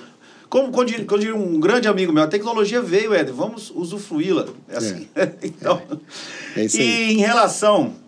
Em relação, tem uma coisa também que um espectador perguntou. Fala. é, que a gente não pode deixar, de- a galera sempre pergunta aqui, que existe uma insatisfação é, dos alunos quanto ao cronograma de aula que é feito é, semanalmente. Tipo, a- Ah, isso aí deve ser questão de au- a aula é prática. é, que hora, hora É. marca, hora cancela. Não, é, nós, temos, nós temos um problema, nós, nós seguimos um, um- um protocolo. Então, se você tiver é, dois ou mais alunos com suspeita, não precisa ser comprovado por exame, com suspeita é, de Covid na turma, a atividade daquela turma tem que ser suspensa. Tem que ser suspenso. da turma inteira, não é só dos dois alunos, né? É, por questão de, de, de contágio. Então, nós estamos tendo alguns problemas com algumas turmas e que está sendo marcada. Agora, isso está acontecendo, é uma coisa pontual, isso está acontecendo com o curso de, eh, de medicina e nas atividades práticas. O aluno de medicina é um aluno que ele está. É, é curso de tempo integral. É curso de dedicação exclusiva. Não dá para ficar fazendo duas, três coisas ao mesmo tempo. Então, eu acho que é uma questão de ter um pouco mais de tolerância, entender as coisas que estão acontecendo e as dificuldades que, que estão tendo. E, eh, na medida do possível, as coisas estão sendo marcadas eh, com antecedência possível. E que seja por semana, é o que está dando para fazer nesse momento. Você acha que os... Então, a gente vai procurar, é lógico, sempre melhorar, sempre estabelecer é, um, com, com o máximo tempo é, possível. Mas isso nem, nem sempre é, é, dá para ser feito do jeito que a gente quer. Então, a gente precisa adaptar essas situações. Turmas que tiveram atividades desmarcadas, elas precisam ser remarcadas. Às vezes o espaço é, é o mesmo e você precisa. As turmas de aula prática, a- a- as pessoas têm que entender que são turmas menores. Então, quando, quando você dá uma aula teórica, você pode ter uma turma lá, até 200 pessoas, não tem problema. Já a prática Quando é você- limitada. Quando você dá prática, você dá limitado. São turmas de oito, são turmas de quatro. Né? Então, é, você tem dificuldade, às vezes, de alocar isso. Mas as, as questões, elas estão sendo alocadas, elas estão sendo é, feitas. Isso é uma questão pontual é, de um determinado curso e de alguns períodos. Entendi. Você acredita que existe uma distinção é, para, para o campus é, de algumas de algumas é, de alguns cursos, por exemplo? Você, você já você consegue ver isso? A medicina tem mais prioridade, a fisioterapia não. Você consegue Não, ver isso? é- é, isso aí, é, se você perguntar é, até quais são os cursos carro-chefe, é esse, aquele, tal, tal, tal, mas em termos de curso, em termos de aluno, não interessa quanto o cara paga e nem quanto a, a prioridade é a mesma, porque no momento em que o curso ele não é, é, ele, ele não por qualquer motivo ele não for mais sustentável, ele vai ser fechado. Então não tem esse negócio de tratar mal esse ou aquele aluno, porque é esse é- ou daquele curso e paga mais ou menos. Porque os cursos que pagam mais, o custo deles são maiores também. Os cursos que pagam menos, o, curso, o custo dele é menor. Então, isso é uma questão relativa. É, e a gente procura, na verdade, é atender o corpo como um todo. Falhas acontecem, às vezes você não consegue atender todo Ninguém é mundo da mesma perfeito, forma. né? Mas a gente procura atender a todos da mesma forma, com o mesmo carinho e do mesmo jeito. Assim como a gente precisa ter carinho é, por todas as pessoas, respeito por todas as pessoas, mas em especial para aquelas mais humildes, assim, da mesma forma, é quando você lida com, com, com os alunos. Né? E com essa, com essa forma desse sistema remoto aí, é, é, você, você acredita, entra, entra muito em contradição isso daí, porque o EAD, o EAD, o EAD foi o ensino à distância, sempre foi, foi remoto. E automaticamente o ensino privado teve que se adaptar também. Eu vou dar um exemplo, eu fiz um curso técnico, eu sou formado curso técnico em marketing, e minhas aulas eram remotas, porém ao vivo. Então, pouco, pouco, estamos falando de poucos anos para cá que se tornaram, que até agora eu não sei se são gravados, mas na minha época que eu formei era, era remotamente ao vivo. É, pro- provavelmente são, é, eram gravadas também, então é exatamente como a gente estava trabalhando hoje, a gente está trabalhando de forma remota, É, que é uma tecnologia é, é- é diferente, você, é, você tem interação, Você tem. É, é o meu, o meu também é, era. É o caso. É, então, o meu era. você tinha um sistema. Eu, eu falava com o professor. É, embora o curso seja é, fosse à distância, né? Sim. Mas você tinha uma aula remota. É uma, uma aula remota. onde havia interação. Então, isso é que é interessante. Porque a grande maioria. Não existe essa obrigatoriedade ou não existe essa prática, de modo geral, com os cursos à distância. E eu não estou aqui falando mal, nem. Não. Estou simplesmente constatando. O curso à distância, ele tem metodologias próprias e ele não precisa de ser é, remoto. Se você fez um curso à distância com aula remota, melhor ainda para você. Melhor ainda. Porque, normalmente, os cursos à distância, ele prevê a, a figura do, do, do, do tutor justamente para isso é para que essa, esse, esse tutor ele é, te ajude a tirar dúvidas em qualquer material que você receba, seja ele escrito ou gravado ou, ou televisado, porque nem sempre acontece ou não há obrigatoriedade de ter essa interação. Né? Então, essa é, é, por isso é que existe a figura do tutor nos cursos à distância. Mas é, se você tinha aula é, de, dessa forma, melhor ainda esse curso, é, é mais oportunidade ele te dava é, de, de, de, Pergunta de um espectador: a educação ficou prejudicada com o EAD? Não. Eu, é, eu sou do tempo em que a legislação previa 50% de frequência para aproveitamento dos estudos. Então, é, isso eu vou reportar aqui no tempo, quem é mais antigo vai lembrar aqui. As faculdades aqui em Colatina, ela, de modo geral, ela distribuía a sua carga horária é, de segunda a quinta-feira, de um jeito, e sexta e sábado ela dava exatamente a mesma carga horária para fazer 50% em cada período da semana. E nem por isso os profissionais formados naquela época, digamos com menos frequência, foram piores. Então, o que eu acho é o seguinte: sobretudo, o que vale é a seriedade da instituição de ensino e a seriedade de quem se propõe a aprender. O que, que eu quero dizer com isso? É, nós vamos encontrar cursos presenciais ruins e bons e cursos de EAD ruins e bons. Agora, é, o aluno tendo a responsabilidade, sabendo que existe um pacto, é, mesmo que, não, que seja não escrito, dele com o professor, do professor é, orientar os estudos dele e dele, da vontade dele em aprender, porque quem está aprendendo é ele, quem está acumulando é ele. E, e quem não leva isso a sério está perdendo tempo e dinheiro. É, o maior interesse é de quem está né? ali. Então, eu não, não, não acho que tenha é, piorado, nem tenha nada disso. Eu acho que é, é uma questão de aprendizado, eu acho que o ensino à distância chegou para ficar. É, não acho que com isso ele vai acabar com o ensino presencial, eu acho que ele vai tirar do, da escola presencial o aluno que tem perfil para fazer a distância. Né? Esse aluno que tem perfil para fazer a distância, que não são todos, tem gente que não consegue estudar.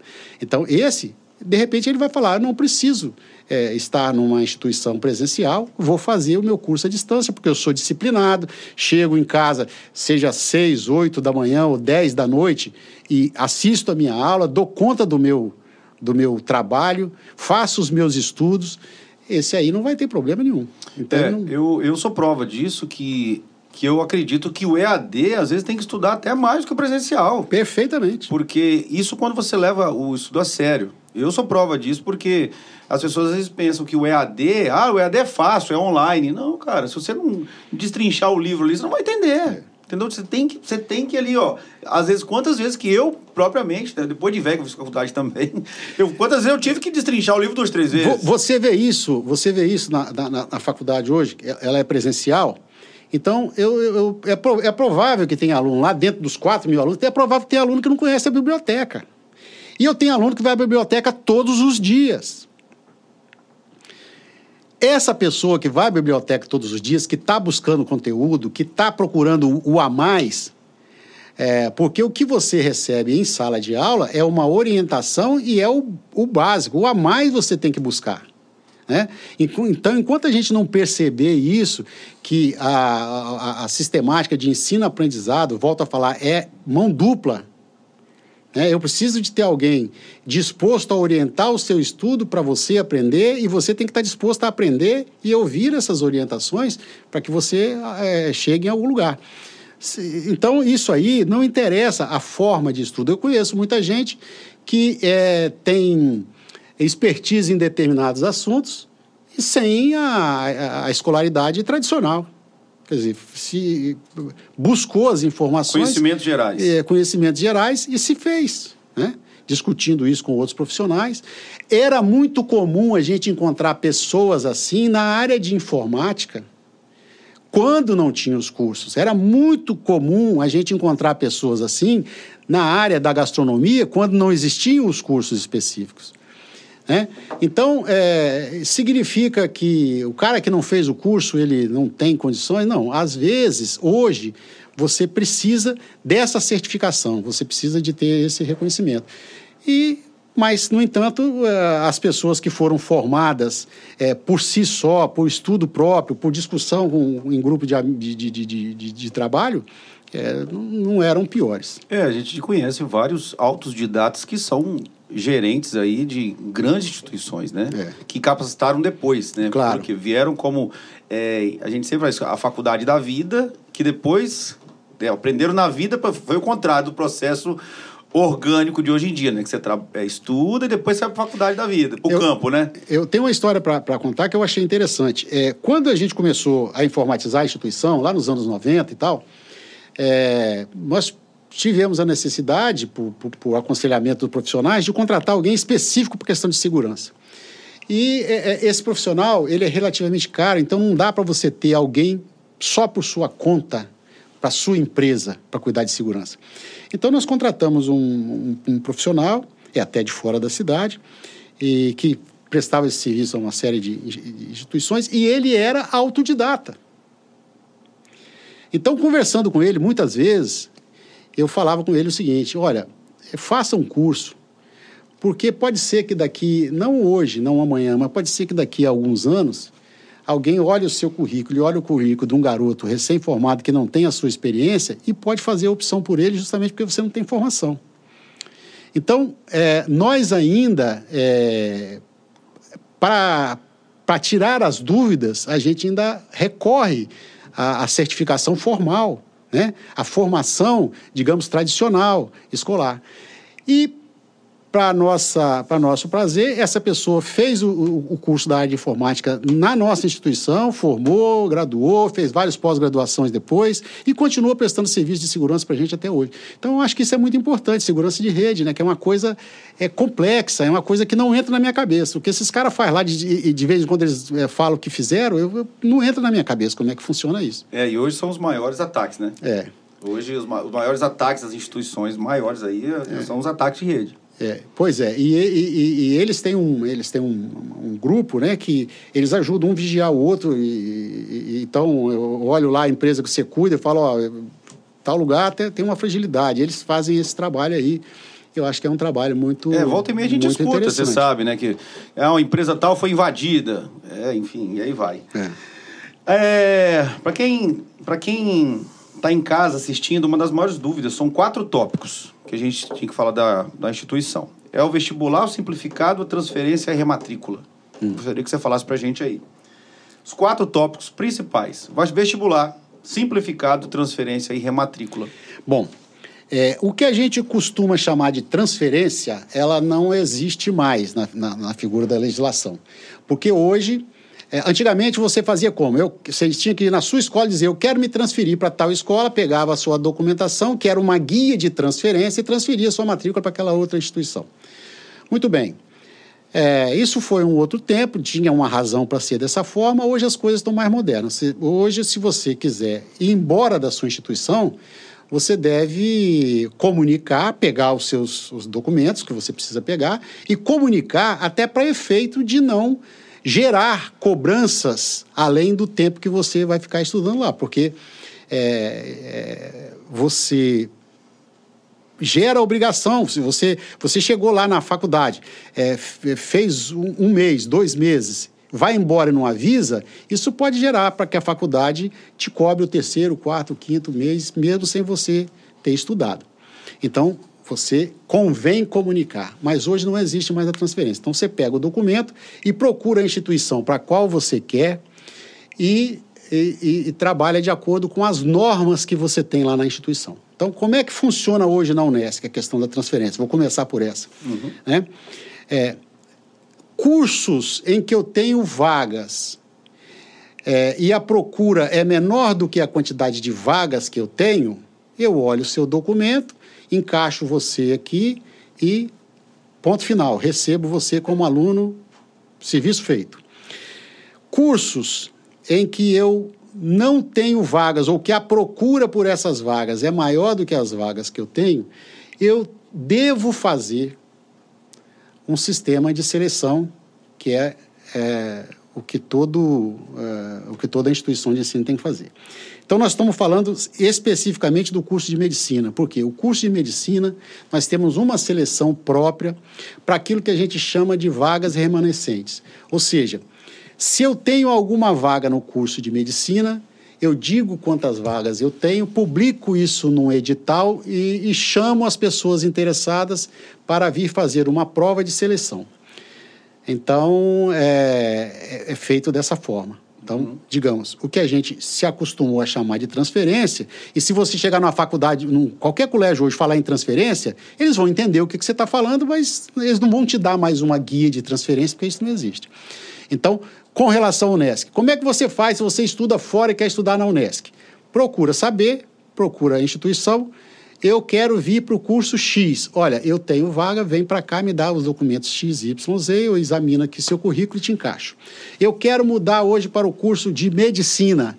Olha, se aguarde sair o edital, venha, faça uma prova e, e esteja é, habilitado a se o, os melhores é, vão entrar nesse curso. Então é assim que é feito.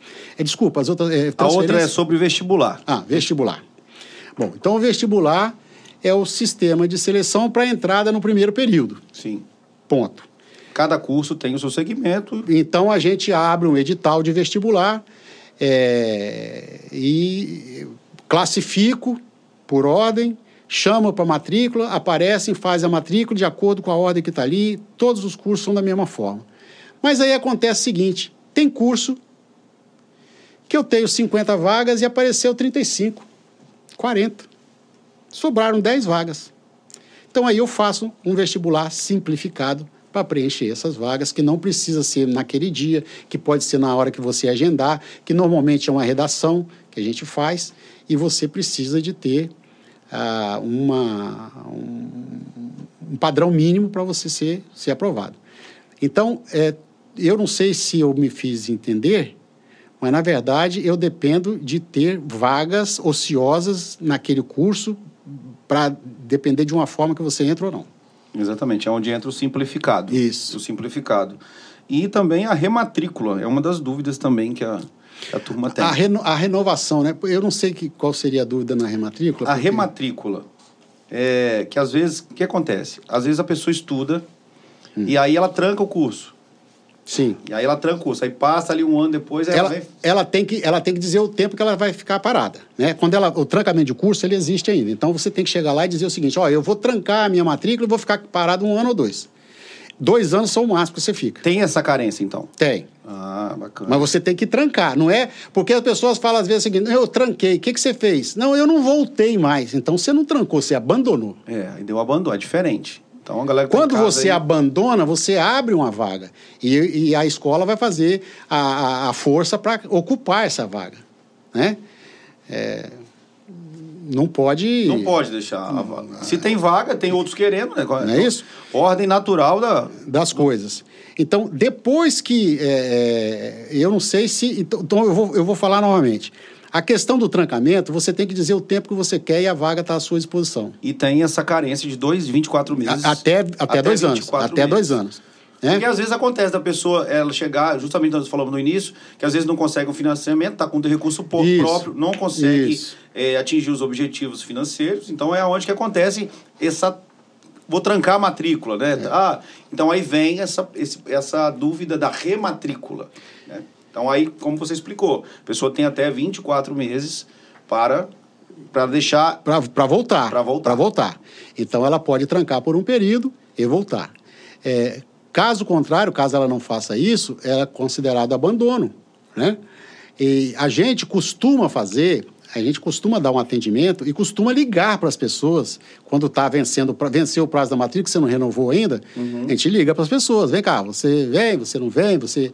Então, às vezes a pessoa, se é problema financeiro, a gente tenta compor, nem sempre a gente consegue atender a todas as necessidades e a todo mundo, mas a gente tenta compor, porque é um, é um, é um cliente, um, um lugar vazio, ele é custo não talvez como se ele tivesse ocupado, mas ele é custo e sem ajudar no custeio, né? Então você precisa de você precisa de, fazer isso, de compor. compor. Então a gente sempre procura, é, convoca para as matrículas, é, sempre chama. É, de, uma, de uma maneira é, ou de outra, a gente sempre faz contato para não deixar a, a pessoa para trás. Até porque o centro universitário hoje ele é, ele é muito disputado, né? De no, hoje hoje o Centro Universitário Unesc ele tem, ele tem alunos do Brasil inteiro. Oh, nós abrimos agora o vestibular agora para o segundo semestre, né? Foi publicado o edital essa semana. Já no primeiro dia de inscrição que já começou, já deu um número é, extraordinário. É. Já deu um número extraordinário. Então, é, graças a Deus, é, é, é, é um trabalho é uma referência. É, né? que vem, é, que, que, está sendo reconhecido. Né? E é um trabalho, eu volto a dizer, de todo mundo, porque se você é, olhar nas peças é, é, publicitárias, nós estamos trabalhando hoje o DNA UDESC, o time que não para, os melhores alunos são os nossos, os melhores professores são os nossos. Por quê? Porque realmente a gente acredita nisso e tem feito trabalho para isso. É, nós é, temos uh, um grande prazer é quando algum aluno nosso ocupa uma posição de destaque aí fora. Isso é orgulho para a gente. Claro. Isso é orgulho para a gente. Bastante, orgulho para todos os Graças a Deus. E tem alunos que fazem questão de comunicar as suas vitórias para comemorar junto com a gente e junto com o grupo de professores. Então, é, é, isso é muito importante. Isso é muito importante, porque é assim é, que medem, a, digamos, a, a, a eficiência ou a eficácia do nosso trabalho. É de acordo com o sucesso dos egressos nossos aqui. As pessoas que saem daqui e saem para o mercado de trabalho, e são casos de pessoas que trabalham felizes, que trabalham com ética, que, que, que fazem a diferença, isso é sucesso para todos nós. É, compõe o é. conjunto como um todo, né? É recente agora, é, foi implantado um curso de odontologia. Pois é, o curso de odonto já vai começar agora em 2022 a atender pessoas. Então, aquele curso, aquele, aquela, aquela quantidade. Já vai ter uma clínica aí. Já vai ter uma, uma clínica, clínica, modelo. No, pra... início de 2022. Já começaram lá. E também a... entrou a psicologia também, psicologia. né? Psicologia. É, daqui a pouco nós, também nós vamos começar a atender. É, a, a Unesc hoje, ela, ela, ela, ela faz é, em torno de 200 mil atendimentos ano em todas as atividades que ela tem lá. Desde o atendimento jurídico na assistência judiciária, nós atendemos lá com curso de estéticas a, a, as pessoas que às vezes não têm condição de frequentar uma clínica de estética e que vão lá para as nossas alunas colocarem a mão na massa e trabalhar. Então, é, cuidando da pele da, das mulheres, é, cuidando de uma série de, de outras coisas é, os, os, alunos de fisioterapia, tem lá na clínica, os alunos de medicina, e, e esse número vai aumentar.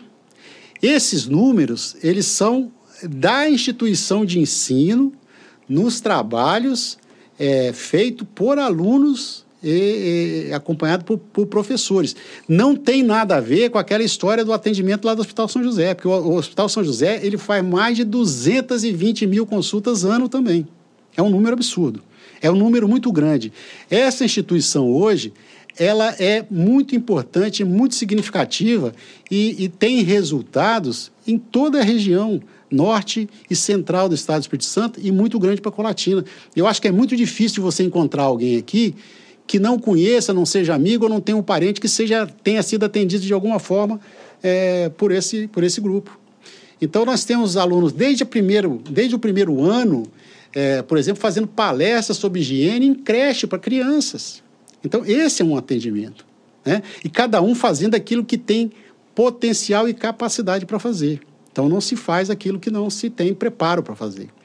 E em relação a essas clínicas, tipo, tanto a odontológica, que é clínica modelo, e quanto a, a de psicologia, é, a instituição tem é, interesse em fazer parceria com, com o Sistema Único de Saúde? Claro. É, eu já disse o seguinte: todos os nossos alunos, a gente é, propõe a que eles tenham uma formação profissional diferente em função da prática. Porque o que, que a gente passou a vida inteira ouvindo? Como é que eu vou ter prática se eu acabei meu curso agora? Uai, você vai ter prática fazendo estágio. Então, a gente defende. Sempre foi isso. a maior dificuldade. A gente defende isso e, e acredita nisso e, e procura dar para os nossos alunos a oportunidade deles terem a prática fazendo estágio. Então, qual a melhor forma de você fazer isso, a não ser atendendo aquela população que carece desse atendimento e que às vezes não tem esse serviço à disposição ou às vezes não pode pagar por esse serviço. Né? Então, a ideia é fazer uh, o, o, atendimento e o convênio SUS. Isso acontece com os nossos cursos desde que a gente iniciou o, o trabalho. Por exemplo, eu vou falar de um curso antigo, a assessoria jurídica, a, a assistência judiciária da Unesc é de quando o fórum funcionava lá onde funciona a prefeitura hoje. Sei lá quantos anos, eu não tenho, não tenho esse número de cabeça. É, a gente já ouviu falar muito. Sempre precisava é. de um advogado, corria na Unesp. Isso aí. Sim. Então, hoje a gente atende mais do que a defensoria pública. Então, isso é importante. E, é, isso, para a gente, é motivo de orgulho. Né? É motivo de orgulho. E é, é o que faz a diferença. Né? Então, por isso é que, é, é que a gente diz né? que a, a, da Unesc você sai com preparo, com experiência e com a prática que é possível você ter ali enquanto aluno, enquanto estagiário. Muito bacana.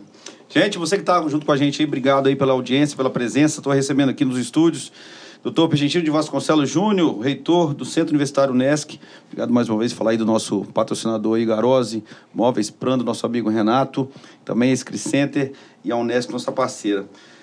PG, tomar um cafezinho? De novo. Vamos tomar um cafezinho? Vamos. Tomar. Galera de casa aí, se inscreve no canal, deixa o joinha. Segue a gente lá no Instagram, arroba Pergentino Júnior. Tá bom. Arroba Éder de Oliveira, tira uma fotinha, marca a gente aí, a rede social. Vou mandar um abraço também ao deputado Renzo de Vasconcelos, que vai estar aqui com a gente também. Breve, breve. Conhece o Renzo? Oh! um abraço, Renzo. Tamo junto, viu? Vamos falar de polêmica agora. Quero, quero sua opinião sobre isso. Um dos grandes problemas do mercado de trabalho, seja ele qualquer setor que enfrentamos hoje, é a mão de obra.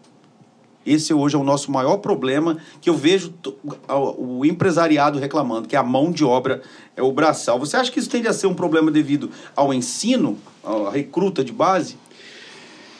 Olha, eu acho que uh, o ensino no Brasil, de modo geral, ele tem uh, alguma coisa que ele precisa mudar. Hoje, os currículos eles são muito engessados pela, é, pela entidade reguladora que é o MEC, né? E que o empresariado, de modo geral, reclama muito que a escola forma um profissional um pouco diferente do que ele precisa. Eu concordo com isso em parte, porque como a gente é muito engessado, as mudanças curriculares elas, elas acontecem é, talvez numa velocidade menor do que o, a própria mudança na vida. Então, os empresários, alguns empresários reclamam que recebem o nosso aluno recém-formado e tem que treinar ele novamente para ele fazer aquilo que ele precisa lá. Como é que a gente pode mudar isso? Isso não acontece em todas as atividades e como é que a gente pode mudar isso? Eu acho que precisa é, de ter uma interação maior entre as, entre as entidades empresariais e as escolas. E é um procurando o outro. Né? Ah, as escolas são aqueles agentes autorizados pelo MEC a certificar conhecimento e certificam e transmitem e, e, e, fazem com que os seus clientes tenham esse conhecimento. Se esse conhecimento não está chegando da forma que precisa chegar no mercado, é, também precisa rever isso. E precisa trabalhar de comum acordo com o empresariado. Então, o que, que a gente precisa, talvez mais, é ter uma interação maior entre empresariado e as instituições de ensino. Isso acontece em algumas áreas específicas mais tecnológicas, né? É... A Unesc dispõe, é, dispõe a tecnologia hoje também. pois ensino. é. E o que, que, a, gente, o que, que a gente procura é, fazer também?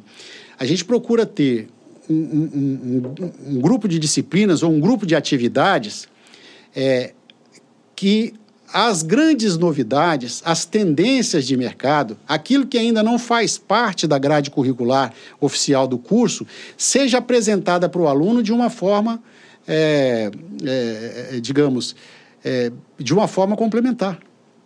Então, eu tenho lá, digamos, um curso de engenharia, onde a gente tem uma atividade ou uma disciplina chamada Tópicos Avançados de Engenharia, que ensina o quê? As grandes novidades. O que está acontecendo de novo aí que a gente ainda não estuda como disciplina regular? Você acha que isso deveria se tornar grade, a extracurricular devia se tornar grade? Eu acho que a gente precisa ter um pouco mais de liberdade para ajustar essas grades de acordo com o que o empresariado precisa, de acordo com o que o mercado pede. Nós estamos formando profissionais para o mercado. E às vezes o que o MEC vê é que ele, ele não entende muito que você está formando profissional, ele entende que você está formando uma pessoa, um erudito é, em condição de continuar os estudos dele e não só um profissional. Então, acho que a gente precisa é trazer um pouco mais de realidade para essa, essa questão. É, isso é uma modificação, isso já melhorou muito, né? Isso já melhorou muito, já foi pior. Já foi pior porque nós já tivemos é, obrigatoriedade de ter na grade, por exemplo, do curso de Direito, que é um curso que eu fiz, é, Direito Marítimo, e nem, nem navegação aqui nós temos. Quer dizer, eu poderia fazer Direito Marítimo é, numa especialização se eu quisesse fazer aquilo, mas, no entanto, já teve no meu currículo. Obrigado, né? Eu assim como eu estudei marketing, é, marketing internacional, de importação. É. Quer dizer, e a gente, é, dentro da realidade, é, a gente não trabalha nesse, pois nesse, é. nesse segmento. Então, eu estou dando um exemplo, você está dando um outro exemplo aí, e isso às vezes não interessa para o mercado. E aí, como é que você vai fazer? Você estudou marketing internacional e a mídia eletrônica aqui, que é o que está se usando hoje em dia, você não, não sabe nada dela. É, você, você acredita que, de repente, o curso de. A maioria que, dos, dos profissionais que formam hoje, sejam eles no ramo de direito, vou citar alguns aqui: é, direito, terapia, médicos. Você acredita, tudo bem, é, a maioria de, formam-se muitos profissionais liberais. Você acha que dentro da grade deveria ter alguma coisa mais voltada, tipo, você vai formar, você, um, um você vai estudar para ser advogado, você vai abrir o seu escritório, mas você não sabe como pro, propagar aquilo. Você não sabe. Você acha que deveria ter, já vinha ali no, no pacote, um, um feedback real do mercado? É, a gente, a gente tenta é, passar alguma, alguma coisa de empreendedorismo para esses profissionais. Porque a grande dificuldade realmente do médico, do próprio advogado, é a organização financeira do seu. Do seu é, Tanto a noção administrativa também, seu né? consultório. Né? Pois é. é. eu, eu uso uma figura assim. É, é, exagerada, não é bem assim, mas tem, tem médico que quase tem que perguntar à secretária se tem dinheiro para comprar as coisas, porque ela sabe mais do, do que entra do que ele né, tem mais noção de fluxo de caixa do que ele. Então, isso acontece muito. Isso acontece muito. A pessoa confundir, mesmo sendo um profissional liberal, o caixa da atividade e o caixa próprio dele. Ele bota o dinheiro todo no bolso e gasta na primeira dificuldade que ele tem e ele passa aperto, porque ele não tem uma reserva do negócio. Não dele. faz, não faz o fundo capital. É, mesmo que o negócio dele seja ele mesmo, né? Mesmo que ele seja um profissional liberal, um dentista, um médico, um advogado. É, o advogado ele tem uma característica, né? A gente ouve às vezes falar de é, honorários grandes para advogado e tal, mas a grande maioria dos advogados ele vive de honorários pequenos e demora para entrar esse dinheiro. Esse dinheiro não entra na, no primeiro dia que o cara te procura no escritório. Né? Não, assim como qualquer segmento. É, você executa o trabalho e, é, e recebe. E o advogado, só que o advogado, você já cansou de ver aí processo que demora 10 anos, 5 anos. Exatamente. 20 anos. Então, é, é complicado. Então, o cara precisa ter um, um, planejamento, precisa ter como é que funciona isso, como é que ele funciona no dia a dia. É lógico que, com o passar do tempo, você vai tendo várias causas, você vai tendo. Então, vai eh, fazendo um, um fluxo, uma entrada de dinheiro mais, mais constante. Mas, de qualquer maneira, isso é uma coisa que a gente precisa.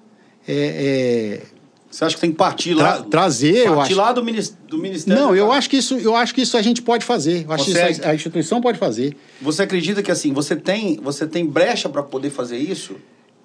Ou você, você assim, Às vezes, você vai contra o MEC? As, não, não, contra não dá. Contra não dá. bater na parede é, é prejuízo. Digo assim, se você implantar é, algo de empreendedorismo num setor até mesmo de medicina, ah, o MEC vai entender, epa, peraí. O que a gente tem que tomar cuidado quando você fala de implantar coisas e enriquecendo é, currículo é, é o seguinte: a, a, o nosso quilômetro por litro, quando você vai para a atividade de ensino, o nosso quilômetro por litro é olha, hora aula por semana. Então eu tenho uma grade mínima, uma, uma quantidade de hora mínima para estabelecer esse curso. Mas eu, por, por, por vontade própria aqui, vou enriquecer esse currículo e vou botar mais 10% da carga horária. Eu vou ter 10% de custo a mais. E às vezes esse 10% me tira do mercado. Então, e se nem... incentivar para estudar em casa, um exemplo. Pois é. Então, o que que a gente, o que que a gente o que, que a gente passa? Quando você tem esses módulos e essas formas de estudo em espaço diversificado, quando a gente orienta, incentiva, valoriza o aluno participar de simpósios, de participar de encontro da, da classe dele, e isso tem uma valorização, ele precisa de ter uma carga horária disso é, durante o ano, é justamente para isso. É para chamar a atenção, é para despertar a atenção e tal. Se o aluno usar isso mal, ele está usando o tempo dele contra ele mesmo, porque o objetivo é, principal é fazer com que ele esteja em contato com conteúdos extracurriculares fora da, da instituição e, às vezes, com, com profissionais da área, que é o, é o mundo para o qual ele está se preparando. Né? Ministro da Educação, Milton Ribeiro, disse essa semana no Twitter, ó, isso aqui é informação. A universidade deveria, na verdade, ser para poucos, nesse sentido de ser útil à sociedade. E ressaltou ainda: tem muito engenheiro ou advogado dirigindo Uber porque não consegue a colocação devida. Se fosse um técnico de informática, conseguiria emprego, porque tem uma demanda muito grande. Imagina, o, ministério, o ministro da Educação, Milton Moraes, lançou essa daí. Qual a sua opinião sobre isso? Olha, eu não vi essa declaração, eu li alguma coisa muito parecida com isso no jornal. Todo, saiu em todos os jornais, é, manchete de todos é, os jornais. É, é, eu, eu quero crer que esse camarada, ele foi muito infeliz, é, usou, é, usou mal essa expressão aí, porque é, não é isso. Existe um funil natural. Nem todo mundo que entra aqui embaixo no ensino básico vai sair lá na frente com o curso superior. Isso é uma lógica que é só você acompanhar. É lógico que isso pode melhorar no, no momento em que você é, dá acesso mais as pessoas. E eu entendo também quando ele diz que você precisa de cursos técnicos, porque às vezes é, você tem pessoas que estão trabalhando aí em determinadas áreas que poderia ter um curso técnico para ajudar e não tem. Muito bem. Daí a você chegar a essa conclusão que ele está falando aí, ele me desculpa, mas eu não concordo com isso. Acho que ele foi infeliz no comentário. Eu acho que ele foi infeliz. Eu acho realmente, nem todo mundo que entrou na, no ensino fundamental vai sair lá com curso superior, vai fazer uma faculdade, ou vai ter condições de fazer uma faculdade, mas isso é por si só.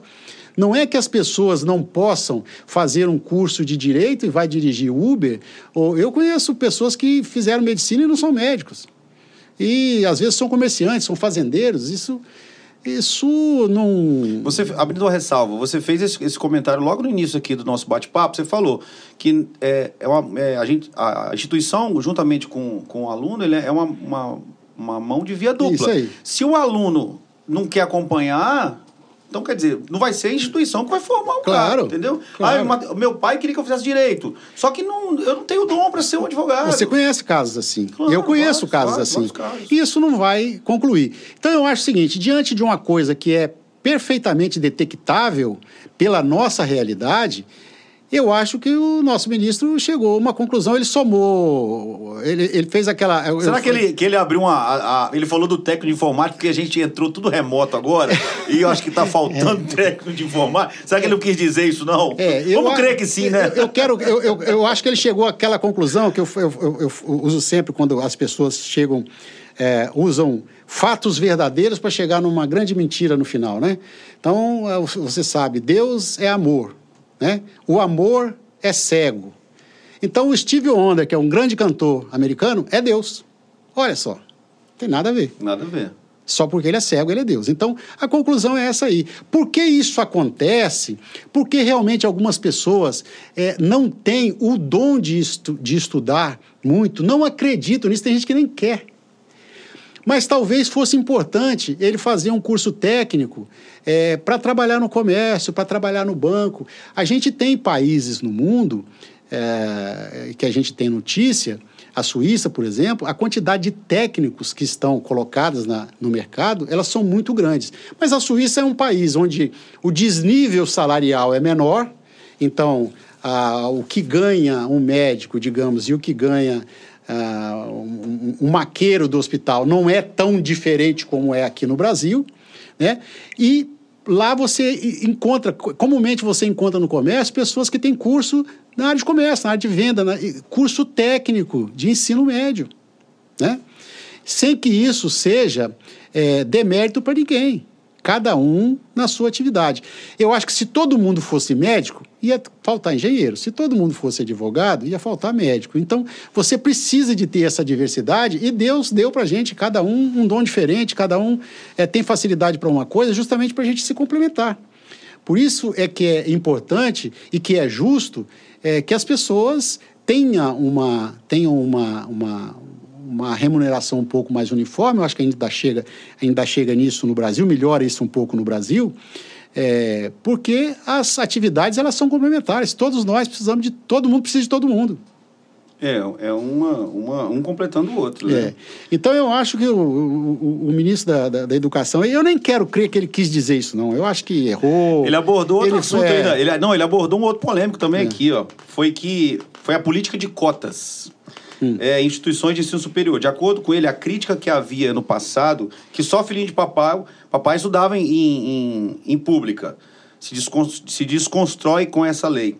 Pelo menos nas federais, 50% das vagas são direcionadas para cotas, mas outros 50% são de alunos preparados, que não trabalham durante o dia e podem fazer o curso. Co concorda? Considero justo porque são os pais do, de filhinhos dos papais que pagam os impostos dentro da universidade pública. Não podem ser penalizados, afirma Milton Ribeiro. O que você me diz? O que você me diz disso? A Unesco possui algum programa de inclusão, principalmente para a cota, que hoje é a nossa maior polêmica no ensino superior, é, principalmente federal? É questão de, é, é de cota é uma questão que a gente não vai é, é, não tem uma, uma posição pacífica com relação a isso, né? Então, eu, eu, eu não quero é, ignorar que nós temos vários problemas aqui no Brasil para ser resolvido, de racismo, uma série claro. de coisas. É, eu não tenho, eu não tenho, digamos, é, dúvida de que alguma coisa precisa ser feito, mas a academia ela é estritamente é, meritória. Eu, eu, só, eu, sou, eu acredito que todo mundo tem, ter, tem que se, tende a ser a meritocracia. Pois é. Então, quando você trabalha com o mérito, é, isso é, é, é, é, uma grande, um grande debate que existe hoje na universidade. Como é que eu vou deixar de ter o melhor aqui dentro para ter uma pessoa que não tem a mesma. É, é não alcançou o mesmo é, patamar porque, porque eu estou adotando o sistema de cota? Mas alguma coisa precisa fazer, porque a meritocracia pura e simples, ela seria muito aceitável e muito bacana se todo mundo partisse do mesmo nível. Nós precisamos é, é, que a escola pública, é que a escola, de modo geral, ela tenha o mesmo nível, seja pública, seja particular. Até que a particular tenha alguma coisa diferenciada para oferecer, né? Porque senão não justifica ter, é, é, ter uma, uma alternativa particular.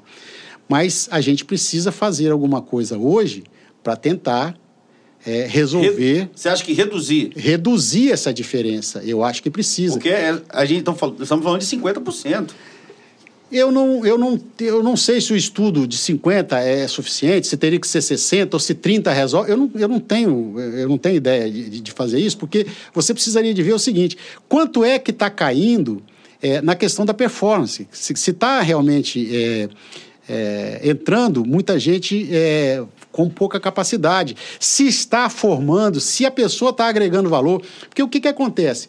Hoje é sabido que o aluno, é, o aluno médio, por exemplo, das, das instituições de ensino superior públicas, eles entram, são alunos que entram melhor. É, os alunos que entram em instituição de ensino superior particulares, eles entram, digamos, num nível abaixo. Mas as instituições particulares agregam muito mais valor do que as públicas hoje. Ou seja, você entra um aluno 8, na pública vai sair 8. Às vezes o cara entra aqui nota 5 e sai 9. E sai 8 também, igual o outro. Então, o que a gente, tá, o que a gente precisaria para discutir isso melhor é dizer o seguinte: embora tenham entrado em níveis diferentes, como é que eles estão saindo? Eu não tenho essa informação para te dar.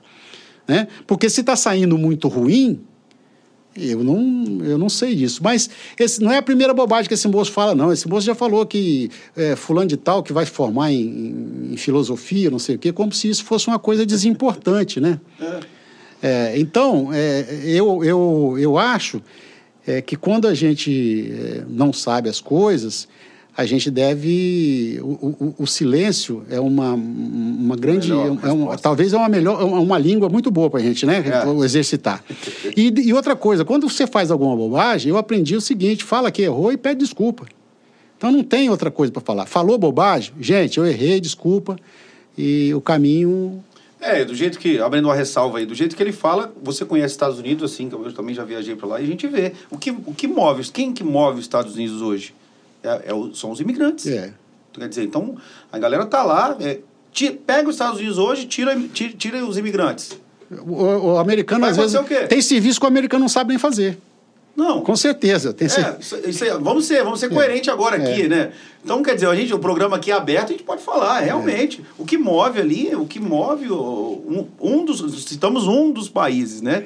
Você imagina a Europa, né? Tem os europeus, que também tem essa, esse grande número de, de. A Europa tem um grande número de imigrantes também. Que se tirar de lá, vai sobrar. Vai ficar só é. o, o, as portas batendo, né? Porque o que move, o que move o, o mundo é essa essa mão de obra. Então, talvez o que ele quis dizer aqui, que é igual você falou, tira, se tiver muito de um de um de um de, uma, de um determinado é, é, pro, é, função, vai faltar na outra. Isso é normal, é normal como um todo. PG, foi bom demais você que veio aqui, viu? Que bom. Obrigado, obrigado. Eu queria que você deixasse uma dica para os alunos aí essa galera massa aí que todo mundo tá.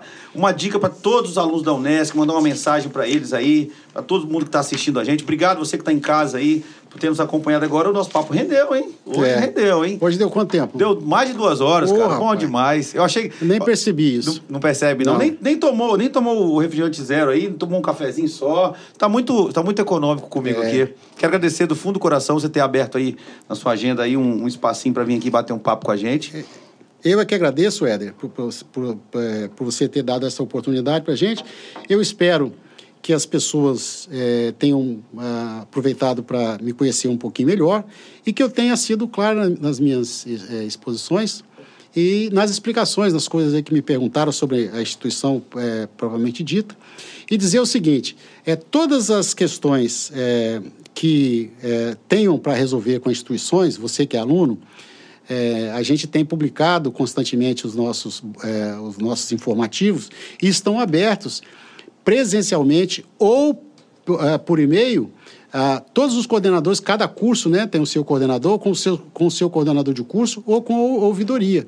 É, é muito importante esse feedback, é muito importante. Eu vou falar aqui, inclusive, é, é, dentro das, da, da, dos, dos, recados que eu vou dar, é muito importante esse feedback, porque esse feedback é que faz a gente ficar melhor.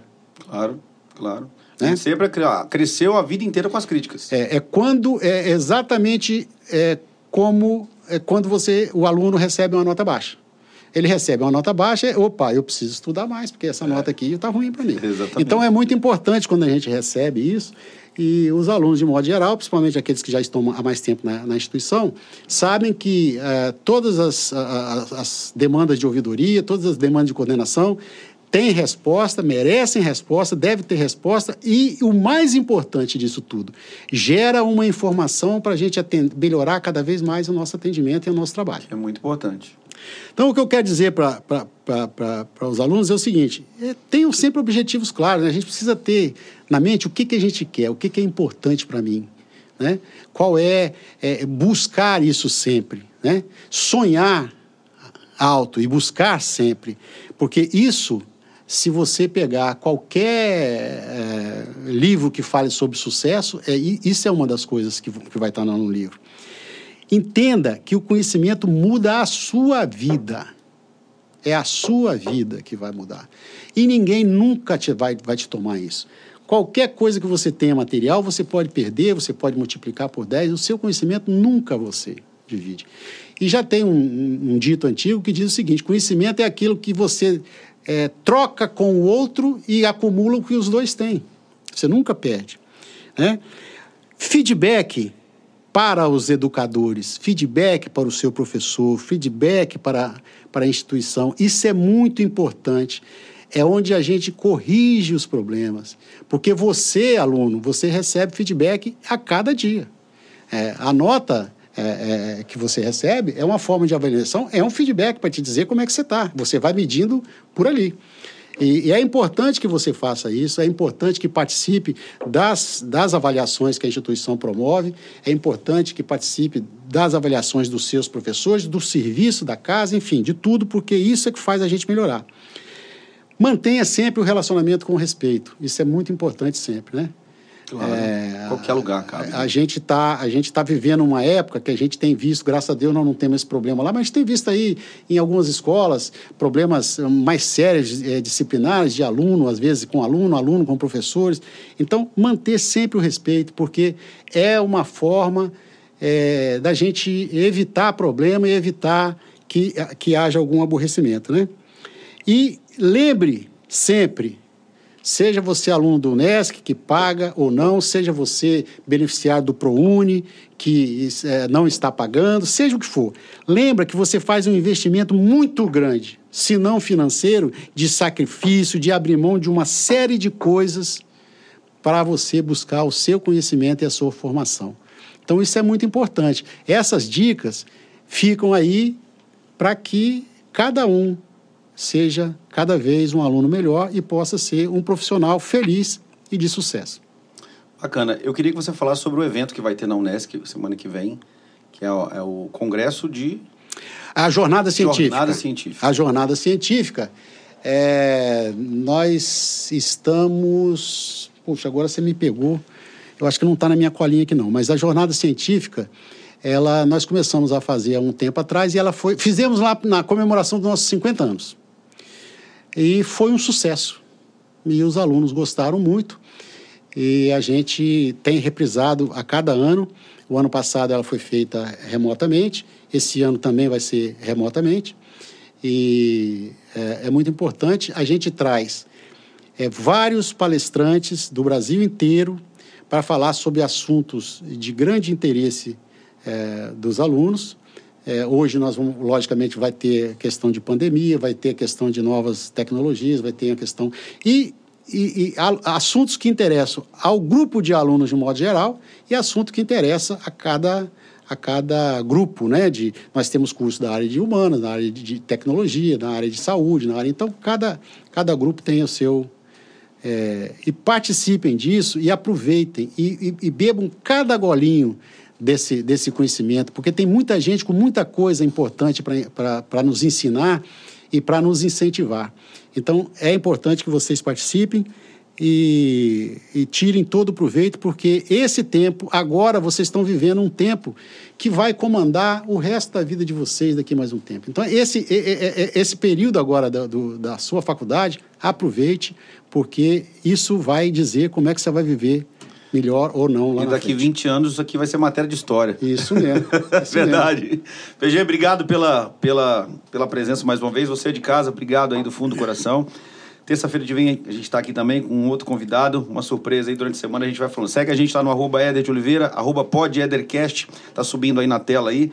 Viu? PG, obrigado, fundo do coração. Espero que você tenha gostado aqui da lembrancinha. Leva para você de presente, Vou. você guarda lá. Vou levar. Tomar, tá bom? Gente, muito obrigado e até Obrigado a vocês. Amanhã, amanhã tem live, ao vivo, é. lá, nossa live musical. Amanhã, a partir das 20 horas, recebendo Jabas Gomes aqui. Tá certo? Obrigado, um abraço a todos os alunos da Unesc, espero que tenham gostado. Obrigado, doutor Pegentino. Um abraço a todos vocês, um abraço a você, Éder. Muito obrigado pelo espaço. E estou à disposição. Sempre que se fizer necessário, estou à disposição aí de vocês. Tá bom. Obrigado, gente. Um beijo no coração, fiquem com Deus e até a próxima.